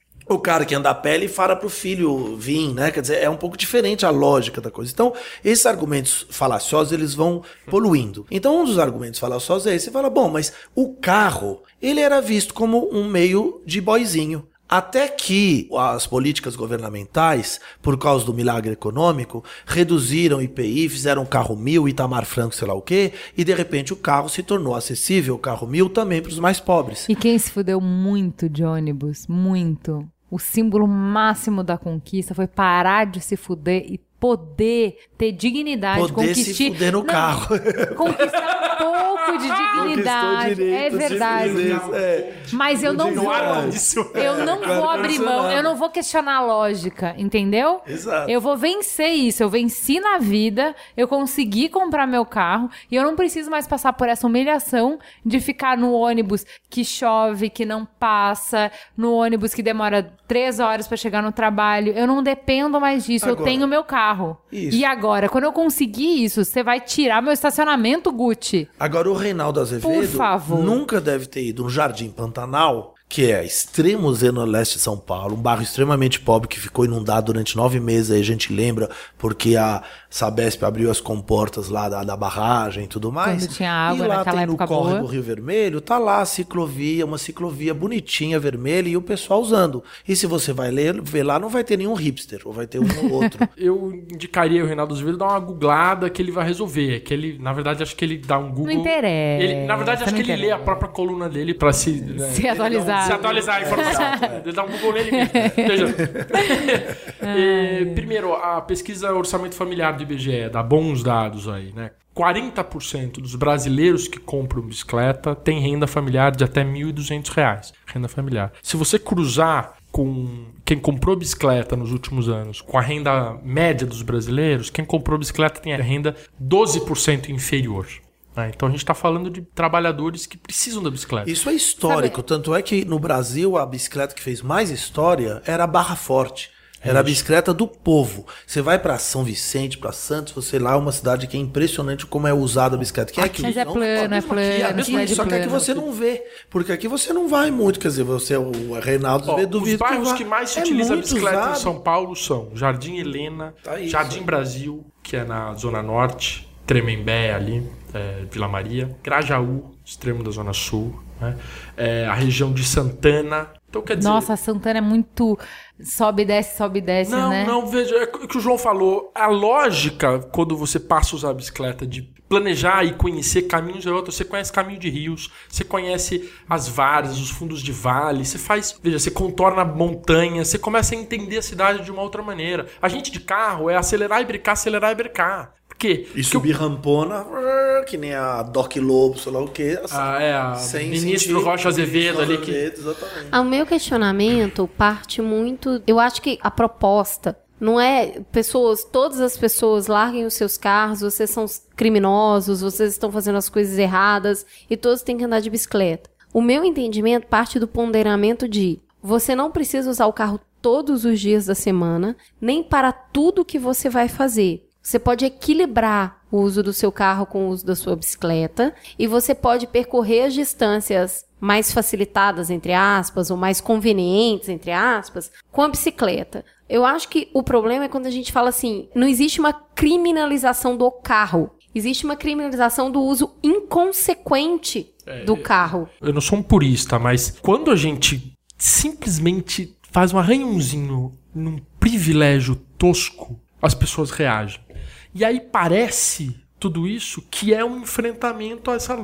Não é um enfrentamento, mas veja, São Paulo tem uma taxa de motorização, a cidade, a região metropolitana é super baixa a taxa de motorização, a tendência de crescimento ainda é muito grande. Mas a cidade é uma taxa de motorização consolidada, mas muito parecida com capitais europeias. Só que se for uma capital europeia, não tem esse uso de carro como tem em São Paulo. Por quê? Porque o carro, em muitas delas, é dado a dimensão correta. Ele é muito mais caro. Usa carro em Londres. Puxa, pouquíssimos têm capacidade, inclusive financeira. Inclusive porque o estacionamento é caríssimo Exato, e você não para, exato. porque lá é cobrado mesmo. Dá um passo atrás, porque a gente não falou sobre modelos. E aí o urbanista tá aqui pra falar assim: por que, que eu não posso usar meu carro? Se todo mundo quiser usar carro, vamos usar carro, ter ar-condicionado, eu vou pra onde eu quiser, na hora que eu quiser, não depende de ônibus. Por que, que eu não posso usar carro? Porque você, por exemplo, pode falar assim, por que, que eu não posso sair matando todo mundo que eu tenho raiva? Porque a sociedade tem regras, é. A gente vive num pacto para poder conviver. Mas então, qual é o pacto? eu esta- o- então, aí vou- eu- o que você falou é perfeito. O problema é que no Brasil o pacto é baseado, se a gente olhar com frieza para trás, a gente vê que ele é tremendamente desigual. É exatamente isso, é o que eu falei. Você gasta 1 bilhão e 400 mil, que daria para fazer 10 quilômetros de metrô numa cidade que tem pouquíssimo metrô, ou sei lá quantos de, de corredor de ônibus, e você faz mais três vias na marginal Tietê para carro que vão ficar saturados em dois meses, que é o que aconteceu. Aconteceu. E aumentou a poluição. O volume de investimentos historicamente feitos, ele é violentamente desigual. E na verdade, o que tem que ser criminalizado não é o uso do carro. O que tem que ser criminalizado é a maneira absolutamente vergonhosa e elitista com que foi feito o investimento público do dinheiro público ao longo de um século, favorecendo uma alternativa individual que só é era usada por na época 10, 15, 20%. Hoje em dia chegou a 30% por causa do carro mil e tudo mais. Esse que é o problema.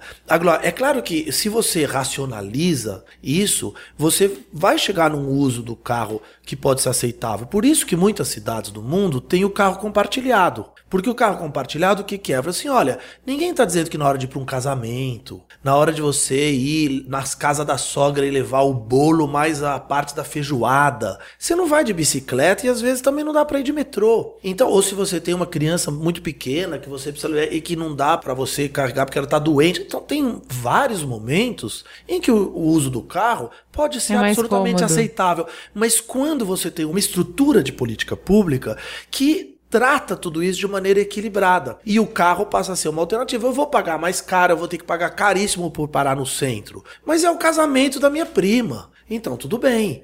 A questão é que no Brasil é um- uma desigualdade violenta nos investimentos para tornar o carro um privilégio. E na verdade, você, ao popularizar o uso do carro, você não populariza o direito a usar um transporte eficaz. Você populariza o direito ao privilégio e ao status. O que é tremendamente é, deprimente, quer dizer, na verdade, porque se a pessoa for olhar realmente numa cidade colapsada que nem São Paulo, muitas vezes ela compra o carro para ficar parado no trânsito. Então seria mais eficiente para ela, às vezes, ela pensar no método alternativo e as pessoas não acreditam nisso, mesmo com transporte público ainda muito, vamos dizer, incipiente, falho que a gente tem. Ainda assim, se você tem que percorrer grandes distâncias, ele é mais rápido do que o carro. Mas a pessoa, na verdade, o que ela está comprando com esse acesso é o status, é o fetiche do carro, é o privilégio do carro. Então, o que tem que ser combatido é essa desigualdade cultural de uma sociedade de elite que faz isso para a educação, que faz isso para o acesso ao hospital,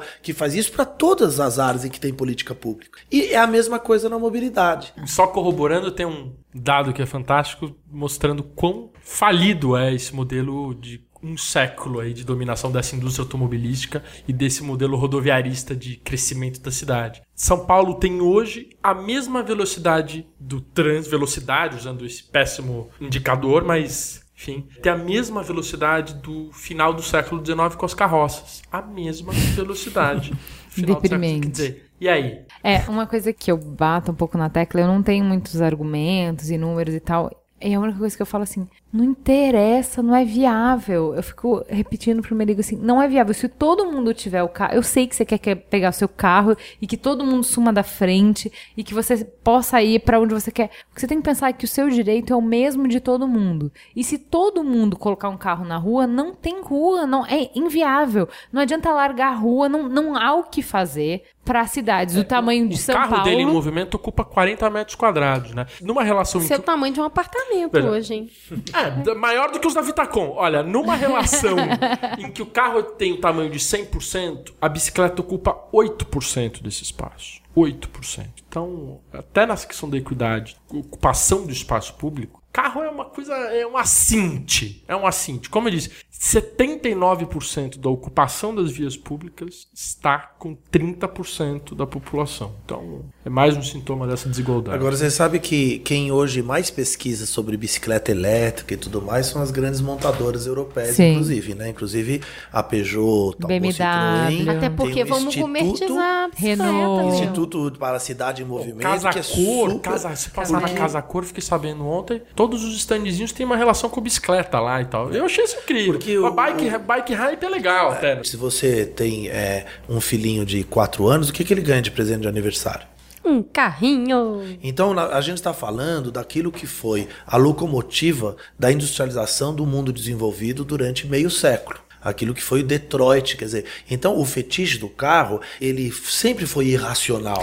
Gente, mas vamos todo mundo ter Porsche que usar mudar. uma vez por semana, que é o que a Pode gente ser. quer. Pra se é fetiche a coisa, vamos ter Não, Porsche. mas ó, o que eu vou falar agora, o, o Merigo vai entender. A indústria, por muito tempo, investiu na ideia de que a velocidade, o motor, te levar de 0 a 5 km em 5 segundos, isso que é uma coisa muito machista mesmo e tal, da velocidade e tudo, investiu muito nessa imagem. Só que aí a realidade é o seguinte: você vai na concessionária, você sai. Tá parado no trânsito, tem um semáforo na sua frente. Você não consegue transformar em realidade o que você viu, o que se vendeu. E a indústria entendeu isso. Tanto que você vê que nos últimos tempos o que mais tem crescido é aquilo que na cidade, como uma cidade como São Paulo, conurbada como São Paulo, é mais caro e mais precioso, que é o espaço público. Então, quanto maior for o seu carro, mais fodão você é mais poderoso você é. Então veja quantas SUVs não estão pipocando pela cidade, numa cidade que não tem espaço, que o cara não consegue circular. Então a questão já não é mais nem a velocidade.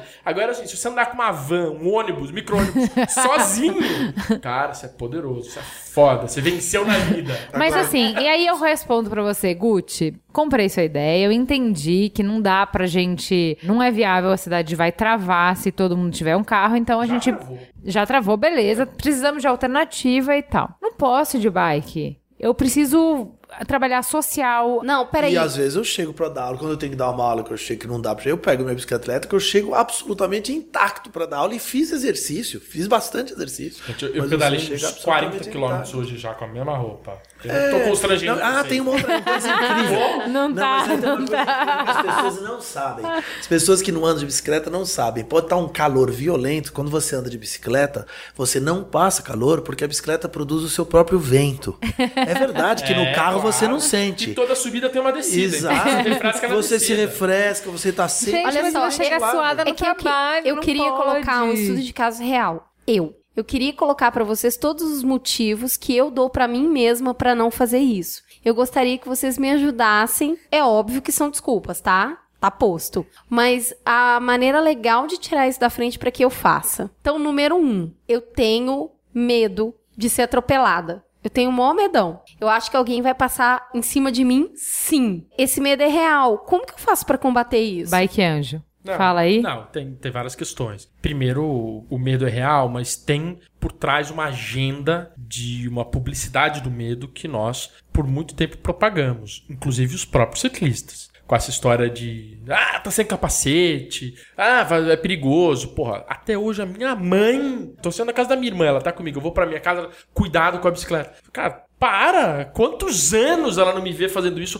Nunca me aconteceu nada. Quer dizer, tô acostumado a pedalar. E tem uma coisa: moto é 10 vezes mais perigoso do que bicicleta. Agora tem uma outra coisa. Qual é o seu objetivo da ciclofaixa da ciclovia? Por exemplo, eu nunca andei e achava cá entre nós uma espécie de uma- um heroísmo meio besta, meio quase que Dom Quixotiano, o pessoal que, por amor ao, ao discurso da bike, pegava a Paulista, porque a Paulista era de fato violentamente perigosa. Eu tenho nunca Mil Don peguei. Quixotes por dia. É, eu nunca peguei a Paulista de bicicleta. Agora eu pego, sem o menor risco de atropelamento. Por quê? Porque fizeram uma ciclofaixa. Então, na verdade, a ciclovia, a ciclofaixa, ela visa justamente você proteger. Então, vou dar um exemplo na USP, por exemplo. Na USP, é, depois de muita negociação e tudo, enfim, a USP aceitou e eles puseram lá uma- um corredor de ônibus e uma ciclofaixa. A ciclofaixa, ela fica. Você tem duas faixas de carro, daí à direita a faixa de ônibus e mais à direita ainda a faixa de bicicleta. O pessoal achava que era muito perigoso. Na verdade, por quê? Porque fica do lado do ônibus. Na verdade, se você usa, você percebe rapidamente que perigoso seria fazer a ciclofaixa do lado esquerdo, que é a faixa rápida dos carros. Do lado direito, você fica protegido dos carros por uma via de ônibus que tem um fluxo que também reclamam, porque quando passa um ônibus, ele passa com 90 pessoas dentro, né, de uma só vez. Mas ele não passa a cada 3 segundos, ele passa a cada 2 minutos, 4 minutos, 5 minutos. Ou seja, quando você tá na ciclofaixa ali, você tá tranquilo, você vê o ônibus chegando, na hora que ele vem, você toma cuidado. Cara. Então você tá muito seguro. Então essa estrutura cicloviária, eu acho que tem que ser bem claro. O que está sendo feito pela prefeitura é justamente tornar possível que você não tenha esse medo, porque até muito pouco tempo atrás ele era justo, era um medo justo, era de fato, se você não tiver o hábito de usar, não for pessoa super boa ciclista e tudo mais, você de fato de andar na rua em São Paulo, você tinha risco. Então esse risco ele está sendo diminuído pela implantação de um sistema Mas fala cicloviário. Anjo. É, não é porque não. o JP não tá aqui que a gente não vai Não, falar. claro. Não, não E é isso não. Eu tem- queria contar uma coisa no ar. Eu quero fazer uma revelação bombástica que vai estremecer a internet. Eu não sei andar de bicicleta. Então, mas fala aí do é pra- Anjo. então é, é medo de aprender a andar de bicicleta? Eu não sei andar de bicicleta. Bom, todo último, Durmam com esse todo barulho. último domingo de cada mês, na Praça Vegana, ali paulista com a Angélica, tem um grupo que faz voluntariamente, ensina, ensina a pedalar, ensina. É assim. Põe lá a mão no guidão, te empurra, segura no selim, vai lá, solta. Aí você acha que vai cair, não cai, ele volta, segura, lá, até que você pega o equilíbrio e vai embora. Em uma tarde você aprende a pedalar. Eu vou fazer isso por um único e exclusivo motivo. Eu tenho uma filha e ela vai andar de bicicleta e ela vai entender um mundo novo. E eu preciso mostrar pra ela as possibilidades. Agora você pode levá-la pra escola de bicicleta, que é uma experiência Uma- o meu marido É, leva. muito legal. O AG pegou a bike dele e deu uma formatada e comprou uma cadeirinha. E ela é a garota mais feliz do mundo quando isso acontece. Só tem um problema. Ela vai cantando o tempo todo. Todas as pessoas na ciclovia param porque tá vindo uma garotinha cantando um Let It Go! ela é tão feliz que eu fiz uma sessão de fotos dele levando ela pra escola de bicicleta. E eu fico imaginando que quando ela tiver adulta, ela vai falar assim: Cara, meu pai me levava de bicicleta pra escola. E tem uma ciclofaixa, uma ciclovia Qual que é a diferença de ciclovia e A ciclofaixa? Faixa é uma faixa na rua, via é É segregada. segregada Tá. fisicamente. né? E ele tem esse formato seguro e demarcado para levá-la para a escola. E foi isso que o incentivou a fazer, tá? Ele não fazia antes de existir. Claro, porque ganhou Porque você não, segurança. se você não vai se colocar em risco, seu filho você vai colocar menos 10 É, em muita gente risco. usa calçada nesse momento. O pessoal de bike sampa, por exemplo, das bicicletas É, compartilhadas. Eu só queria compartilhar isso com vocês. E a minha vontade é pôr uma foto pra vocês verem o quanto ela é feliz. Eu vou pôr uma foto no Twitter. O quanto ela é feliz quando ele leva ela de bike pra escola. Então, assim, o próximo passo é ela ter a dela. E é óbvio que eu preciso mostrar pra ela que eu também sei fazer isso. Quantos anos ela tem? Quatro e meio. Ela tem aquela bicicleta sem pedal? Ela tá saindo do triciclo. Então, é hora da Pra bicicleta sem pedal, sabe dessa? Sei, é, eu vi esse modelo e a gente tá fazendo alguns testes pra ver que Não, ela vai, vai, porque as coisas de bicicleta com rodinha é um mito. né? Não, não, eu Mas acho fala ela do Bike Anjo, criatura. Eu falei pra ela aprender a pedalar. Não, e mas explica o que é. Mas uma rede. explica o que é o Bike Anjo. Bike Anjo é uma rede de ciclistas voluntários que se dispõem, nesse caso específico da Praça Vegana, em várias capitais isso acontece, ensinam as pessoas desde o início a pedalar e também ensinam as pessoas a pedalarem no trânsito, que é Exato. importante também. Então, É, por essa- quem não se sente Seguro. pode agendar lá com Então vamos o anjo da região. Isso que o João falou que é legal, pegar pequenos traquejos. Não é complexo, não é nada e tal. Traquejo de sinalização, de se portar na via, de ocupar a faixa, de manter uma velocidade média boa, de sinalizar suas intenções, de ser previsível, de, enfim, de sinalização de trânsito. Tipo o carro, quando você aprende isso pra você e pro outro. E a né? coisa mais perigosa na defensiva. bicicleta em São Paulo é você pegar o traquejo de subir guia de calçada e não cair em buraco. Porque o grande problema da bicicleta, quando ela compartilha trânsito, é, você, é a queda. É porque você cai e é atropelado. É o meu medo. Porque Vão você cair em numa de bicicleta, porque qual é a diferença de uma bicicleta com uma Eu moto? tenho pavor de ciclista. Exato. Qual é a Eu ah, não, não, mas qual é a diferença de uma bicicleta com uma moto? É dele. que a moto, você fala, mas por que, que é mais perigoso? Porque a moto, o efeito mecânico de um acidente, pela velocidade, a força, a energia que você tem num impacto, ela destroça o corpo da pessoa. Numa bicicleta, para acontecer isso, você precisa estar muito rápido. Normalmente, quando você cai numa bicicleta, você. Normalmente não acontece porque você não vai na cidade de São Paulo a velocidades que chegam a ser perigosas. Cara, tem uns malucos que vão, mas não é o normal. Quando você vai, você vai tranquilinho e tal. O problema é que se você pega um buraco, uma coisa, uma, uma tartaruga e você não tem habilidade, você arrisca cair e aí um carro não é culpa dele, ele pode realmente atropelar. Então, essas coisas são traquejos importantes, mas há uma coisa interessante. O que é muito louco é que você precisa implementar essas medidas de segurança, que é o próprio sistema cicloviário, e depois de talvez 20 anos, ele passa a se tornar menos importante. É, é- é muito interessante. Eu morei grande parte da minha vida na França, 15 anos, porque meus pais eram exilados aqui, políticos do, do golpe de Estado. E eu, então, portanto, eu, eu nasci, eu fui com um mês de idade, e eu cresci num mundo da bicicleta europeia, que é absolutamente. E o que é muito interessante quando você vê lá é que a bicicleta ela é uma cultura tão normal na infância de todo mundo e tudo mais, que o sujeito tem 60 anos, ele pega, às vezes tá engravatado, mas assim, ninguém nem repara. Ele pega uma bicicleta velha, que é a dele, desde que ele tem 30 anos de idade, ele sobe nela, ele vai andando e tudo mais. E as pessoas têm o hábito. Tanto é que em Paris, o mesmo prefeito que eu já falei, o Delanoë, chegou uma hora como última etapa, ele falou: agora eu vou fazer uma ciclofaixa, uma rota de bicicleta na contramão do carro nas ruas pequenas de Paris. Então, o pessoal do carro xingava, falava: o que, que é isso? Tal. Então ele apenas. O que, que ele fez? Ele só pintou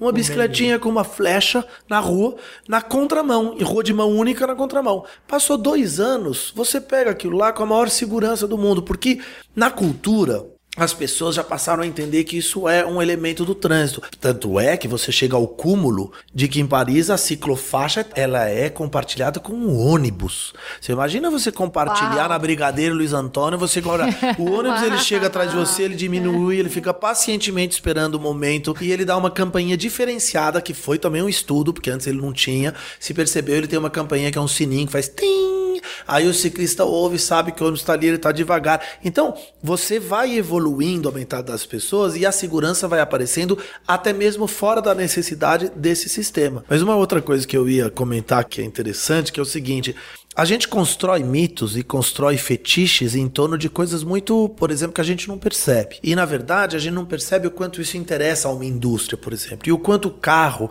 ele é uma indústria poderosa. Então, por exemplo, no Brasil, durante décadas, você não teve carro quatro portas. Vocês são mais jovens, talvez não tenham vivido isso, mas eu vivi isso. Então você não tinha carro quatro portas, né?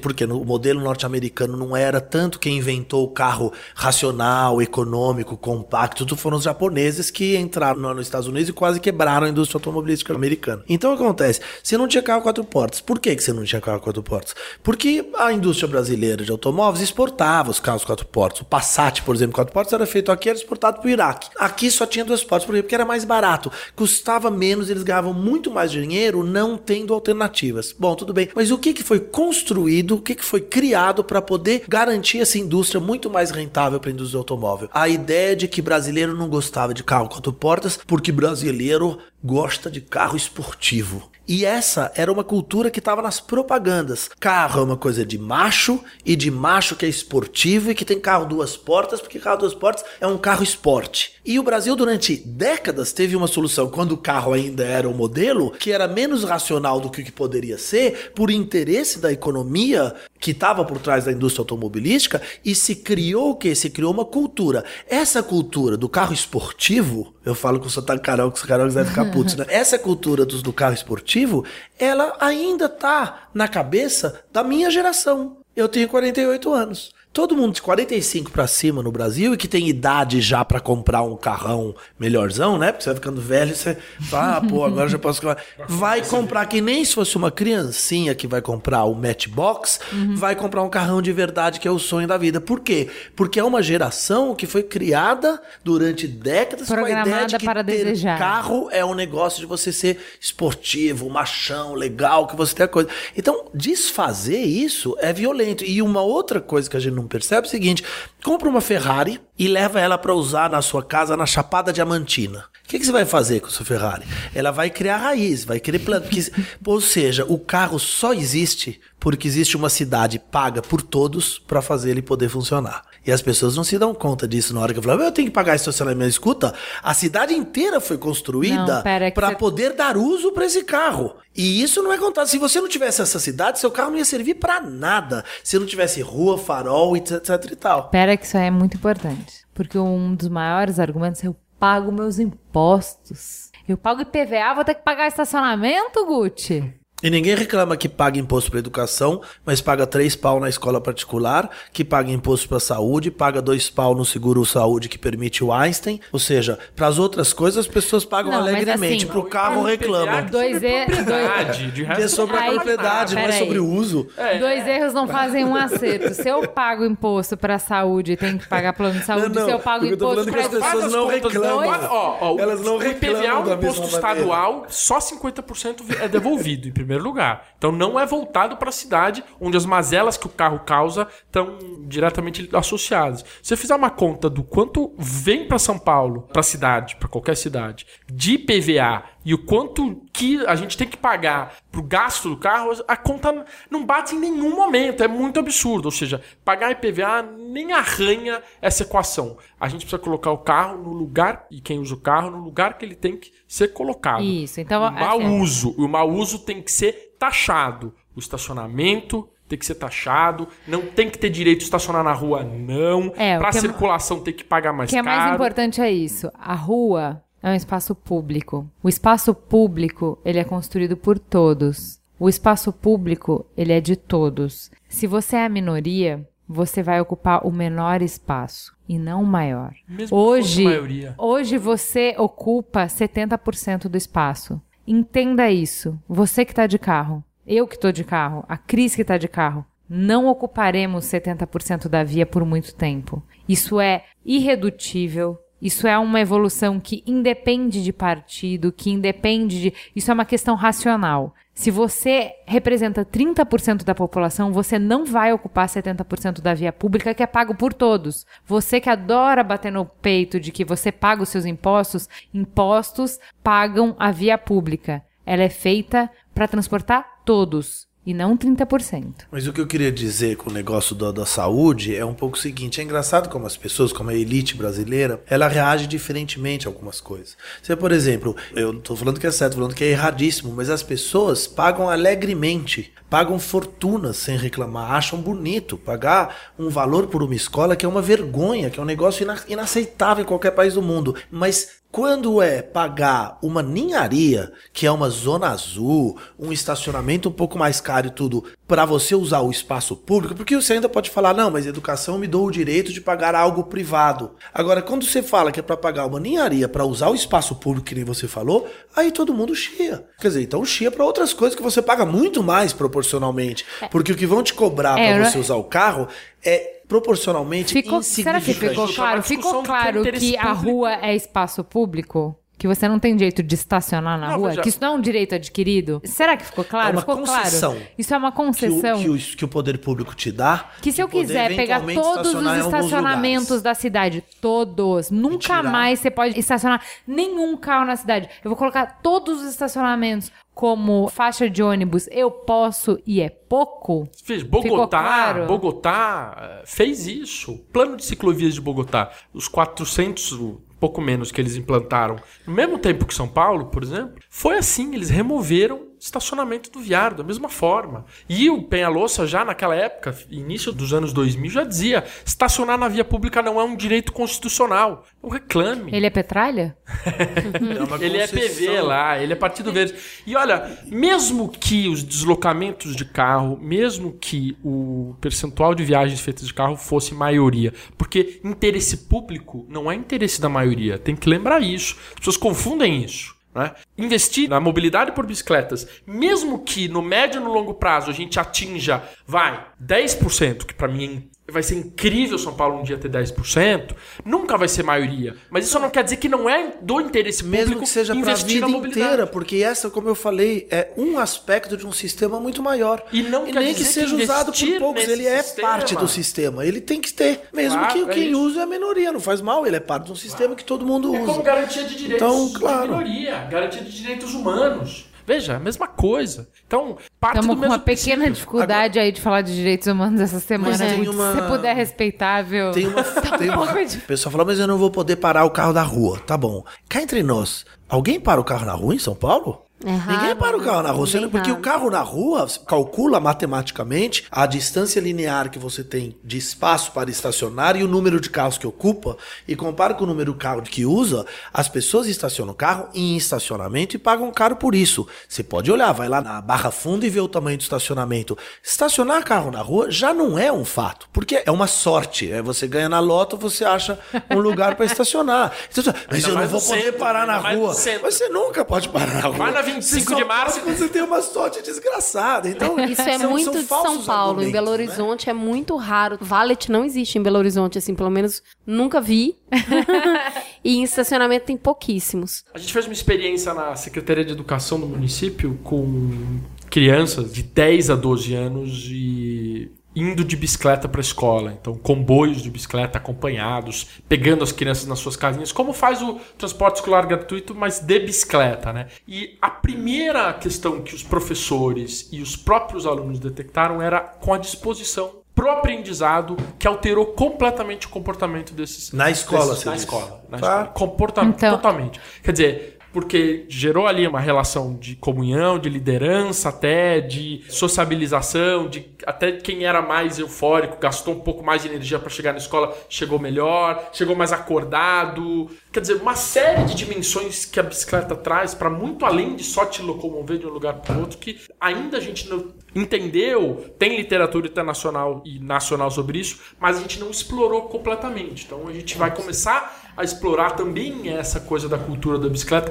para além do me levar do ponto A ao ponto B. Essa dimensão do direito à cidade que o João está falando é fundamental. É, A- né, eu queria só pra, só pra encerrar falar sobre isso, como isso te dá um outro comprometimento com a cidade, uma outra relação de pertença com a cidade, uma outra relação de reconhecer a cidade e se reconhecer parte dela. Tem uma coisa interessante assim, um bom amigo foi morar em Lisboa e numa, acho que na primeira vez que ele voltou pro Brasil, depois que ele foi morar lá, que tava tipo morando de verdade lá, não ia voltar nunca mais e tal, e a gente morrendo de saudade dele, ele morrendo de saudade das pessoas. E aí é uma das primeiras vezes que ele voltou, ele falou assim, tipo, amo vocês, morro de saudade de vocês, mas assim, eu não tinha noção de como a cidade de São Paulo era feia até ir morar em Lisboa. Porque a gente se fecha num carro e vai do ponto A ao ponto B. E você não olha pro caminho. Tipo, fecha, se se fecha naquela lataria, você fecha e vai até o ponto. E aí, de repente, lá eu vejo que, assim,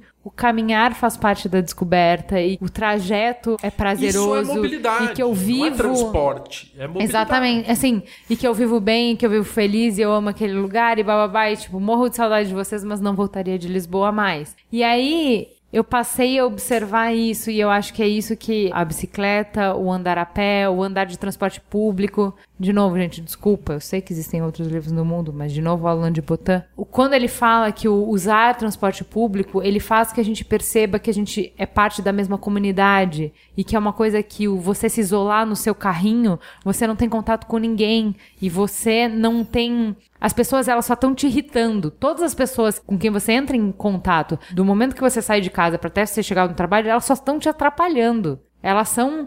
Você queria que todas elas desaparecessem para você chegar mais rápido. Enquanto quando você tá indo no transporte público, vocês fazem parte da mesma coisa. É completamente diferente a relação. Eu queria comentar duas coisas que eu acho que são interessantes. Uma que corrobora o que você falou, e outra que eu sempre gosto de lembrar que eu discordo um, um pouco com algum aspecto. O que corrobora o que você falou é o seguinte: é que a importância da apreensão da cidade pelo uso do transporte público a gente não tem noção. E aí é interessante porque eu dou aula numa faculdade de arquitetura, portanto, eu recebo alunos de arquitetura que vem agora para o Brasil do mundo inteiro por causa desses programas de intercâmbio. Vem muitos espanhóis, vem portugueses, vem francês, holandês e tal. E eles, pela idade, pelo fato que eles estão fazendo intercâmbio, evidentemente que não tem carro. Então eles usam bicicleta e usam ônibus. E eles amam São Paulo. E eu acredito verdadeiramente que eles têm uma visão da cidade que é diferente da nossa, que habitualmente usa muito mais o carro. Sim. Porque eles têm essa apreensão que talvez o seu amigo tenha em Lisboa. Sim. E para eles, São Paulo tem um monte de coisas que eles nunca imaginariam. Uma cosmopolitismo, uma loucura, uma série de coisas que eles encontram aqui. Eles falam, "Meu, a cidade é genial. E eles vivem coisas, percebem coisas, acontecem coisas incríveis com eles no andar no dia a dia da cidade. Sim. Essa é uma coisa. Então, corrobora no sentido de dizer que sim, o andar de ônibus do seu amigo Lisboa realmente faz uma. Mas é possível ter isso aqui também, né? E a outra questão é que eu acho assim, a gente tem que tomar um certo cuidado, até eu mesmo, quando eu falo que eu vivi muito parte na França, parará, porque a gente precisa se policiar e sempre fazer um vínculo com um pouco de ciência política e relações internacionais e tudo mais. Quer dizer, a Alemanha é linda, mas a Alemanha é uma potência econômica porque a Volkswagen esteve no Brasil, foi uma locomotiva da indústria automobilística brasileira e ainda é até hoje. Assim como a Suécia também é, mas a Scania e a Volvo são suecas, ou seja, o mundo é o que é e os países envolvidos são o que eles são, também porque a gente é o que é. Então, o nosso, vamos dizer, atraso, ele é o que sustentou a possibilidade daqueles países acederem a essa condição tão maravilhosa. Então, tudo tem dois pesos e duas medidas, né? Deveria ter um termo de ajuste de conduta e pedir para a Volkswagen, a Scania, a Volvo e tudo mais virem agora fazer ciclofaixa, ciclovia pra gente, entendeu? Para compensar um pouco o que que foi o peso da industrialização automobilística Ah, que sustentou. do- do Parque né? Ibirapuera, né? É, pois é, tu tá começando bem, tá vendo? Tá começando bem. Então eu acho que a gente, é, na verdade, é, precisa entender isso. Primeiro, que é um processo muito mais complexo, se imagina. Segundo, que a gente tem que parar de opinar sobre ele a partir exclusivamente da nossa experiência individual, que é o que todo mundo faz. Né? Então, por exemplo, eu falei bem da ciclovia da Paulista, e aí as pessoas no, no meu Facebook tudo começam a falar: ah, tudo bem, é super importante mesmo, mas a calçada é um horror e o pedestre ainda não tem seu espaço. Eu falo, não, você tem toda a razão. Mas não precisa pegar o seu caso para você analisar, problemas são diferentes. A questão da calçada é um outro problema, não tem nada a ver com a ciclovia, são duas questões. Calçada passa pela lei da calçada, que é o proprietário que tem que cuidar, passa pelo custo. começar por tudo. É uma outra discussão. Assim como eu. Então eu não posso falar de duas coisas que são parecem parecidas, porque dizem respeito à mobilidade, dizem respeito ao sujeito na cidade e tal, mas tem políticas diferentes. Eu não, eu não posso não fazer ciclovia e ciclofaixa enquanto eu não resolver a questão da calçada, porque senão eu nunca vou fazer. Então a gente tem que parar de dar uma de Reinaldo Azevedo, de olhar pela janela e falar, tá vendo? E aí construir argumentações pseudocientíficas que não se baseiam. O que, que tem de muito forte na sua argumentação quando você chegar aqui com toda a experiência das ONGs, de todos os que trabalham, é que vocês trazem dados. Você, você reparou, você está citando dados o tempo inteiro. Porque é isso que realmente começa a desmontar. Então a gente precisa ajudar as pessoas a se policiar, dizendo, não, calma aí, deixa eu parar um pouquinho o meu ímpeto, ver a minha cultura de que sempre usei carro. Até eu, por exemplo, que eu sou um fã da bicicleta, mas não uso a bicicleta o tempo inteiro. Não uso, gostaria de usar mais, mas estou mais velho, tenho uma criancinha pequena, tem dia que tá frio, tudo não uso. Então, eu mesmo tô permanentemente me policiando. Às vezes falo, pô, hoje eu podia ter vindo de bicicleta e vim de carro. Então amanhã eu vou pensar duas vezes. Aliás, isso aconteceu hoje comigo. Eu fui, eu tenho um Fusquinha, 1900 1985, que ainda polui mais do que eu. Eu fui pra USP de Fusca hoje, quando eu tava voltando, falei, pô, hoje era um dia que eu podia ter vindo de bicicleta. A gente tem esse hábito, é normal. Então é uma construção de cidadania. E o que é mais interessante para concluir é que ela também é um erro achar que ela envolve só a bicicleta. A Paulista foi uma festa no domingo, a ciclofaixa foi uma desculpa. Aquilo foi uma catarse coletiva de uma população reconquistando a sua cidade. Ah, é reconquistando lindo a praça, reconquistando a rua, reconquistando a possibilidade de poder levar uma criança e ficar ali no meio. Tanto é que a prefeitura, independentemente De de, bicicleta, né? quer fazer com que a Paulista fique fechada todos os domingos, vai fazer, já foi decidido, foi votado no Chora, Conselho da Renato Cidade. Azevedo. E mais do que isso, agora o Haddad, no Conselho da Cidade, ele, ele aceitou uma sugestão feita pelo Percival Maricato de que todas as subprefeituras encontrem uma avenida principal na sua subprefeitura para fazer dela uma paulista de domingo. Isso não é só. Nós não estamos falando de bicicleta, estamos falando apenas do exercício de reconquistar uma cidade na escala do ser humano e não da, na escala mecânica do automóvel. Eu vejo Esse é o isso desafio. todo dia na prática, porque eu moro ao lado do Minhocão. E ele é um Ele é um espaço de amo a cidade, desejo conviver com outras pessoas todos os finais de semana. Guti, por favor, suas palavras finais, sua sabedoria e Nossa suas Senhora. pedaladas. Queria acho, completar minha participação, na verdade, dizendo dos mitos. Né? Tem muitos mitos que a gente precisa começar a quebrar com relação à bicicleta na cidade. Tem vários mitos na dimensão pessoal, por exemplo. Essa coisa do suor, essa coisa do aclive e declive, essa coisa das distâncias, a coisa da segurança, do equipamento, da intermodalidade. É uma série de mitos que a gente precisa romper, porque na verdade eles são nada mais do que uma desculpa. Eu entendo como uma desculpa que vai protelando aquilo que a gente, na verdade, tem que tomar alguma decisão. Em algum momento a gente vai ter que tomar essa decisão. Né? E não precisa ser a bicicleta, pode ser a decisão por ir a pé, pode ser a decisão por tomar um transporte público, pode ser a decisão por usar a bicicleta. A gente usa transporte público. Mas tá? é uma decisão acharem que eu sou uma vaca completa. Mas tudo. Mas é uma decisão.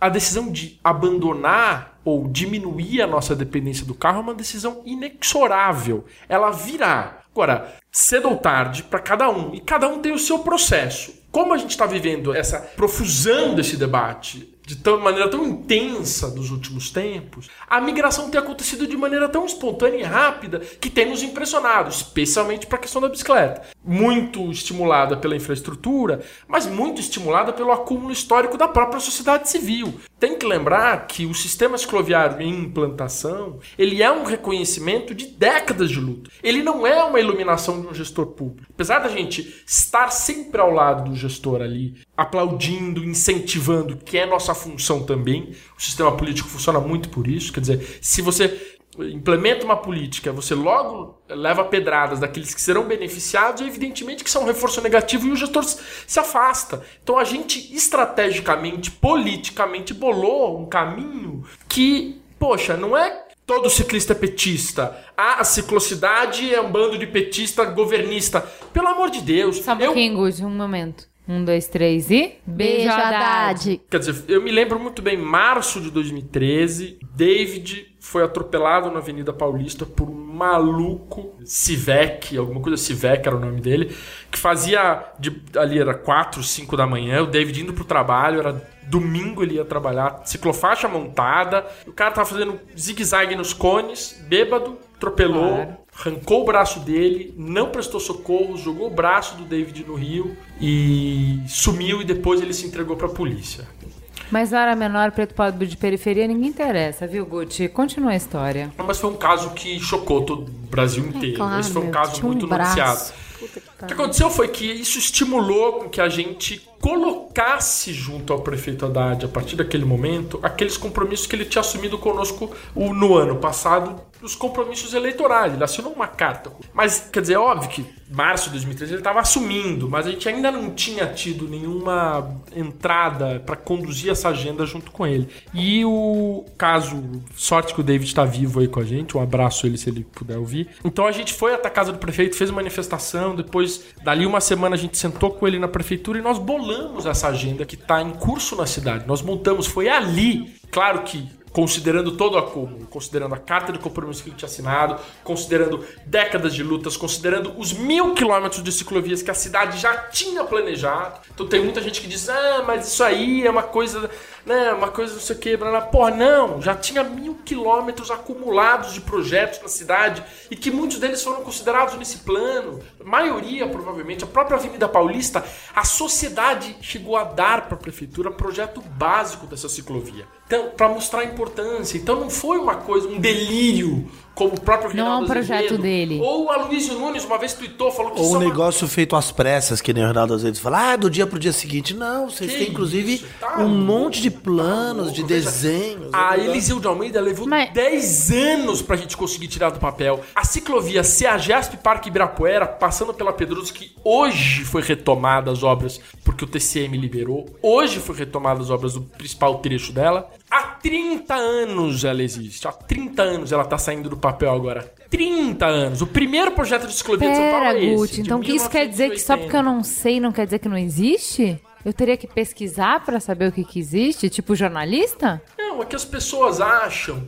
que como isso confronta esses privilégios, são delírios de um gestor que resolveu colocar essa agenda na cidade. De uma Não, agenda. não é delírio. Ele falou fetiche, Guti. Ele falou, ah, bom, delírio Ah, é foi o Aloysio Nunes. fetiche. Bom, melhor um fetiche, prefeito tenha fetiche por fetiche. bicicleta do que por carro. Fetiche por fetiche, tô preferindo o da bicicleta.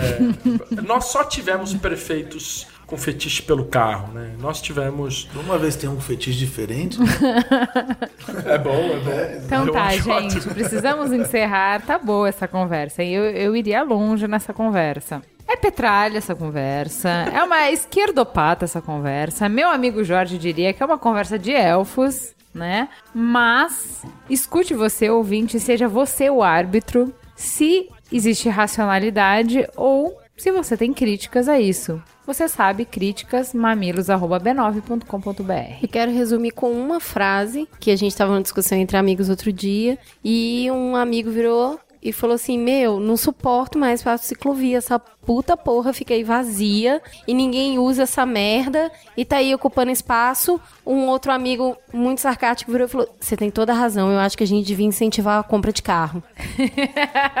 Você tem toda a razão, vamos nessa, Fechar as cara. carrovias, fechar as carrovias, ninguém fala nada. Vai na periferia a qualquer horário Não, gente, durante a vamos semana. todo mundo comprar carro, gente. Não, não, Essa é a ninguém fala em fechar Vamos lá. carrovia. Você já viu isso, João? Fala, eu vou numa vou nessa rua aqui agora à noite, um tempo passando carro, nunca vi ninguém falar, não tem carro passando, vamos fechar essa carrovia. Por que tem essa carrovia aqui? Eu achei muito bom. É assim, temos que começar por todos os lados. E vamos lá. Vamos lá então pro farol aceso. Das alegrias que sentimos juntos, somos parceiros do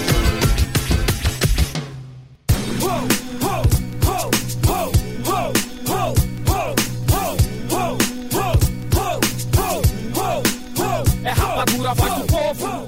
E como eu e a Juliana somos praticamente o lado esquerdo e o lado direito, nós fizemos as mesmas coisas essa semana e vamos de casa as mesmas coisas. Vamos começar pelo documentário da Nina Simone que está no Netflix, que é um tapa na cara e um chute na bunda. Eu apenas só conhecia a música dela e o nome da minha filha é Nina. E eu ficava a gravidez inteira ouvindo Feeling Good e eu acho, babava na mulher, mas eu não tinha noção da história como pessoa dela, da importância histórica dela. Não tinha a menor noção de como ela era linda, estilosa incrível e foda. E esse documentário eu acho vital. Eu fiquei extremamente mexida porque ela é muito sozinha, porque ela teve uma mobilidade cultural e social que descolou ela de tudo que ela conhecia e aquela solidão acabou consumindo e quando ela encontrou o propósito que era a causa política pela qual ela se engajou, ela acabou entrando naquilo de corpo, de alma, sem perceber o peso que aquilo podia ter. De alguma forma, se eu pudesse resumir tudo que eu senti enquanto eu assistia, eu diria que o deserto estava tão posto que ela viu o amor, mas não o reconheceu. Porque ela estava repleta de um território muito árido. Então ela não se colocou exatamente naquilo que ela gostaria de fazer, mas não conseguiu se apaixonar por aquilo que ela fez tão maravilhosamente bem. Apesar dela ter nos apaixonado, eu percebi que na verdade ela não estava apaixonada ou pelo menos estava em raríssimos momentos. É uma figura cultural, política e musical que deve ser admirada e cada vez mais conhecida. Então assistam Nina no Netflix. E daí que também, como a gente faz, né? Fomos assistir uma peça. Tinha um tempo que eu no teatro. Conta aí, Ju. A peça é O Homem Primitivo, do Pedro Cardoso e da Graziela Moreto. Os dois são um casal, eles são casados. E tá em cartaz no Teatro Frei Caneca. De na verdade de mentira. Terças, quartas e quintas às 9 horas. É simplesmente fantástico. Se eu tava preocupada que o último programa foi panfletário, feminista, blá, blá, blá, tapa na cara da sociedade sem luva de pelica nem nada. A peça é panfletária, foda-se. Engole seu machismo aí que eu tô aqui pra passar o feminismo na sua cara. Não pede desculpa, não pede licença, simplesmente joga conceito na sua cara de sexismo, fala sobre estupro, relação com empregada, Relações igreja. sociais, culturais, sexismo, Cara, religiosidade. Tabu, tamo aí pra jogar na sua cara. E mais, com humor pra você cagar de rir e ao mesmo tempo voltar pra casa pensando, incomodado, fudida. Peça fudida. Foi muito legal, a gente foi a convite, inclusive depois a gente teve a oportunidade de conhecê-los pessoalmente e falar um pouquinho sobre a peça. Eles nos receberam muito bem, muito obrigada. E a percepção que eu tive é: eu vou fazer uma peça que eu quero falar tudo que eu sempre quis. E foda-se se não tiver tanta cola assim, eu quero. É um espetáculo triplo. Porque tem as interpretações magistrais deles dois, que tem uma sincronia, uma sinergia foda. Tem um mini doc que acontece. Então é assim, você não entendeu, então eu vou desenhar. Então tem desenhos maravilhosos que dá pra ver todo o cuidado do que aquilo ali foi feito pra explicar o texto. E no final ainda tem uma música, então não poderia ser melhor. Tem hora que você ri de nervoso, porque al- al- algumas situações você ri falando, caramba, que bizarro. E aí no final, quando eu falei isso com ele, que, puxa, em alguns momentos eu ri de nervoso, ele falou assim: é pouca comédia vira drama. E eu fiquei com essa frase na cabeça e achei muito legal. A peça é muito, muito, muito interessante. E se eu pudesse, eu distribuía convite pra todo mundo ir assistir, porque é massa demais. Invistam, vão até lá, é bacana. Feminazi na veia. Bora lá, rapazes, conta aí, Gucci. Dica, minha dica de leitura, seguindo nossa temática, é o livro Apocalipse Motorizado, organizado pelo Ned Ludd, vários autores, e ele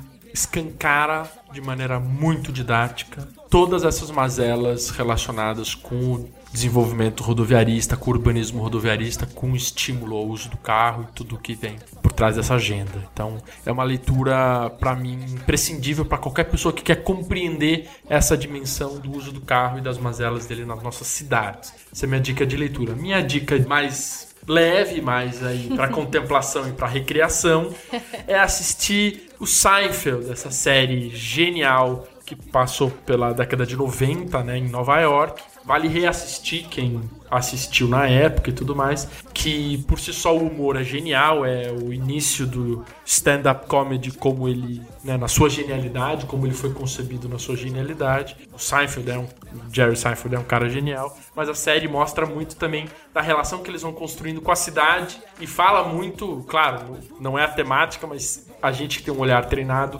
consegue observar das questões de mobilidade de Nova York, que é muito incrível que Nova York anos 90 é uma coisa, Nova York de hoje, quem foi recentemente, é uma outra coisa. Então é muito interessante observar isso. E a série mostra, passando pelos anos, muito isso, sim. Então, as minhas duas dicas de hoje. Muito bem. Bora lá? João? Na verdade, eu já aumentei aqui minhas, minhas dicas. Uma, é, puxando, então, já que vocês citaram, já fizeram propaganda do Netflix. No mesmo Netflix tem uma, um documentário sobre a Mercedes Sosa, outra cantora, outro monstro da música, e, e que é um pouco da história da América Latina, nos anos duros de chumbo da América Latina, através daquela voz impressionante e maravilhosa que ela tinha e da personalidade que ela tinha, né? Uma pessoa admirável.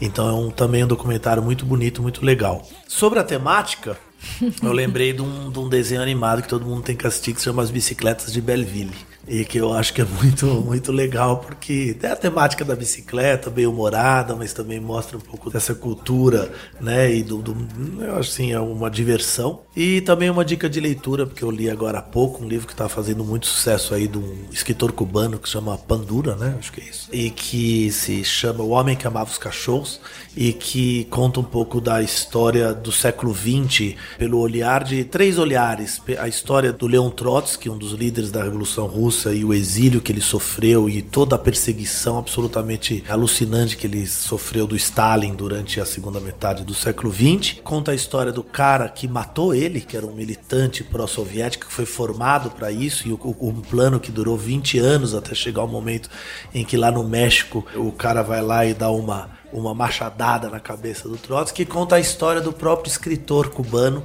que mostra um pouco a história de Cuba é, também ao longo do século XX. É um livro excepcional, ganhou muitos prêmios aí que eu recomendo, é pela Boitempo. Muito bem, é isso, Cris. Muito obrigada, gente. Fica Até gostosa o a mês que vem. sensação de aprender a andar de bicicleta urgente. Obrigada. Boa noite. Até o mês que vem, gente. Rapadura na boca do povo, a Amazônia. Rapadura na boca do povo, aqui. Rapadura na boca do povo, é rapadura, povo, é corrente de novo. Bendito seja o altar Alagoas, Maranhão, rapadura na boca do povo.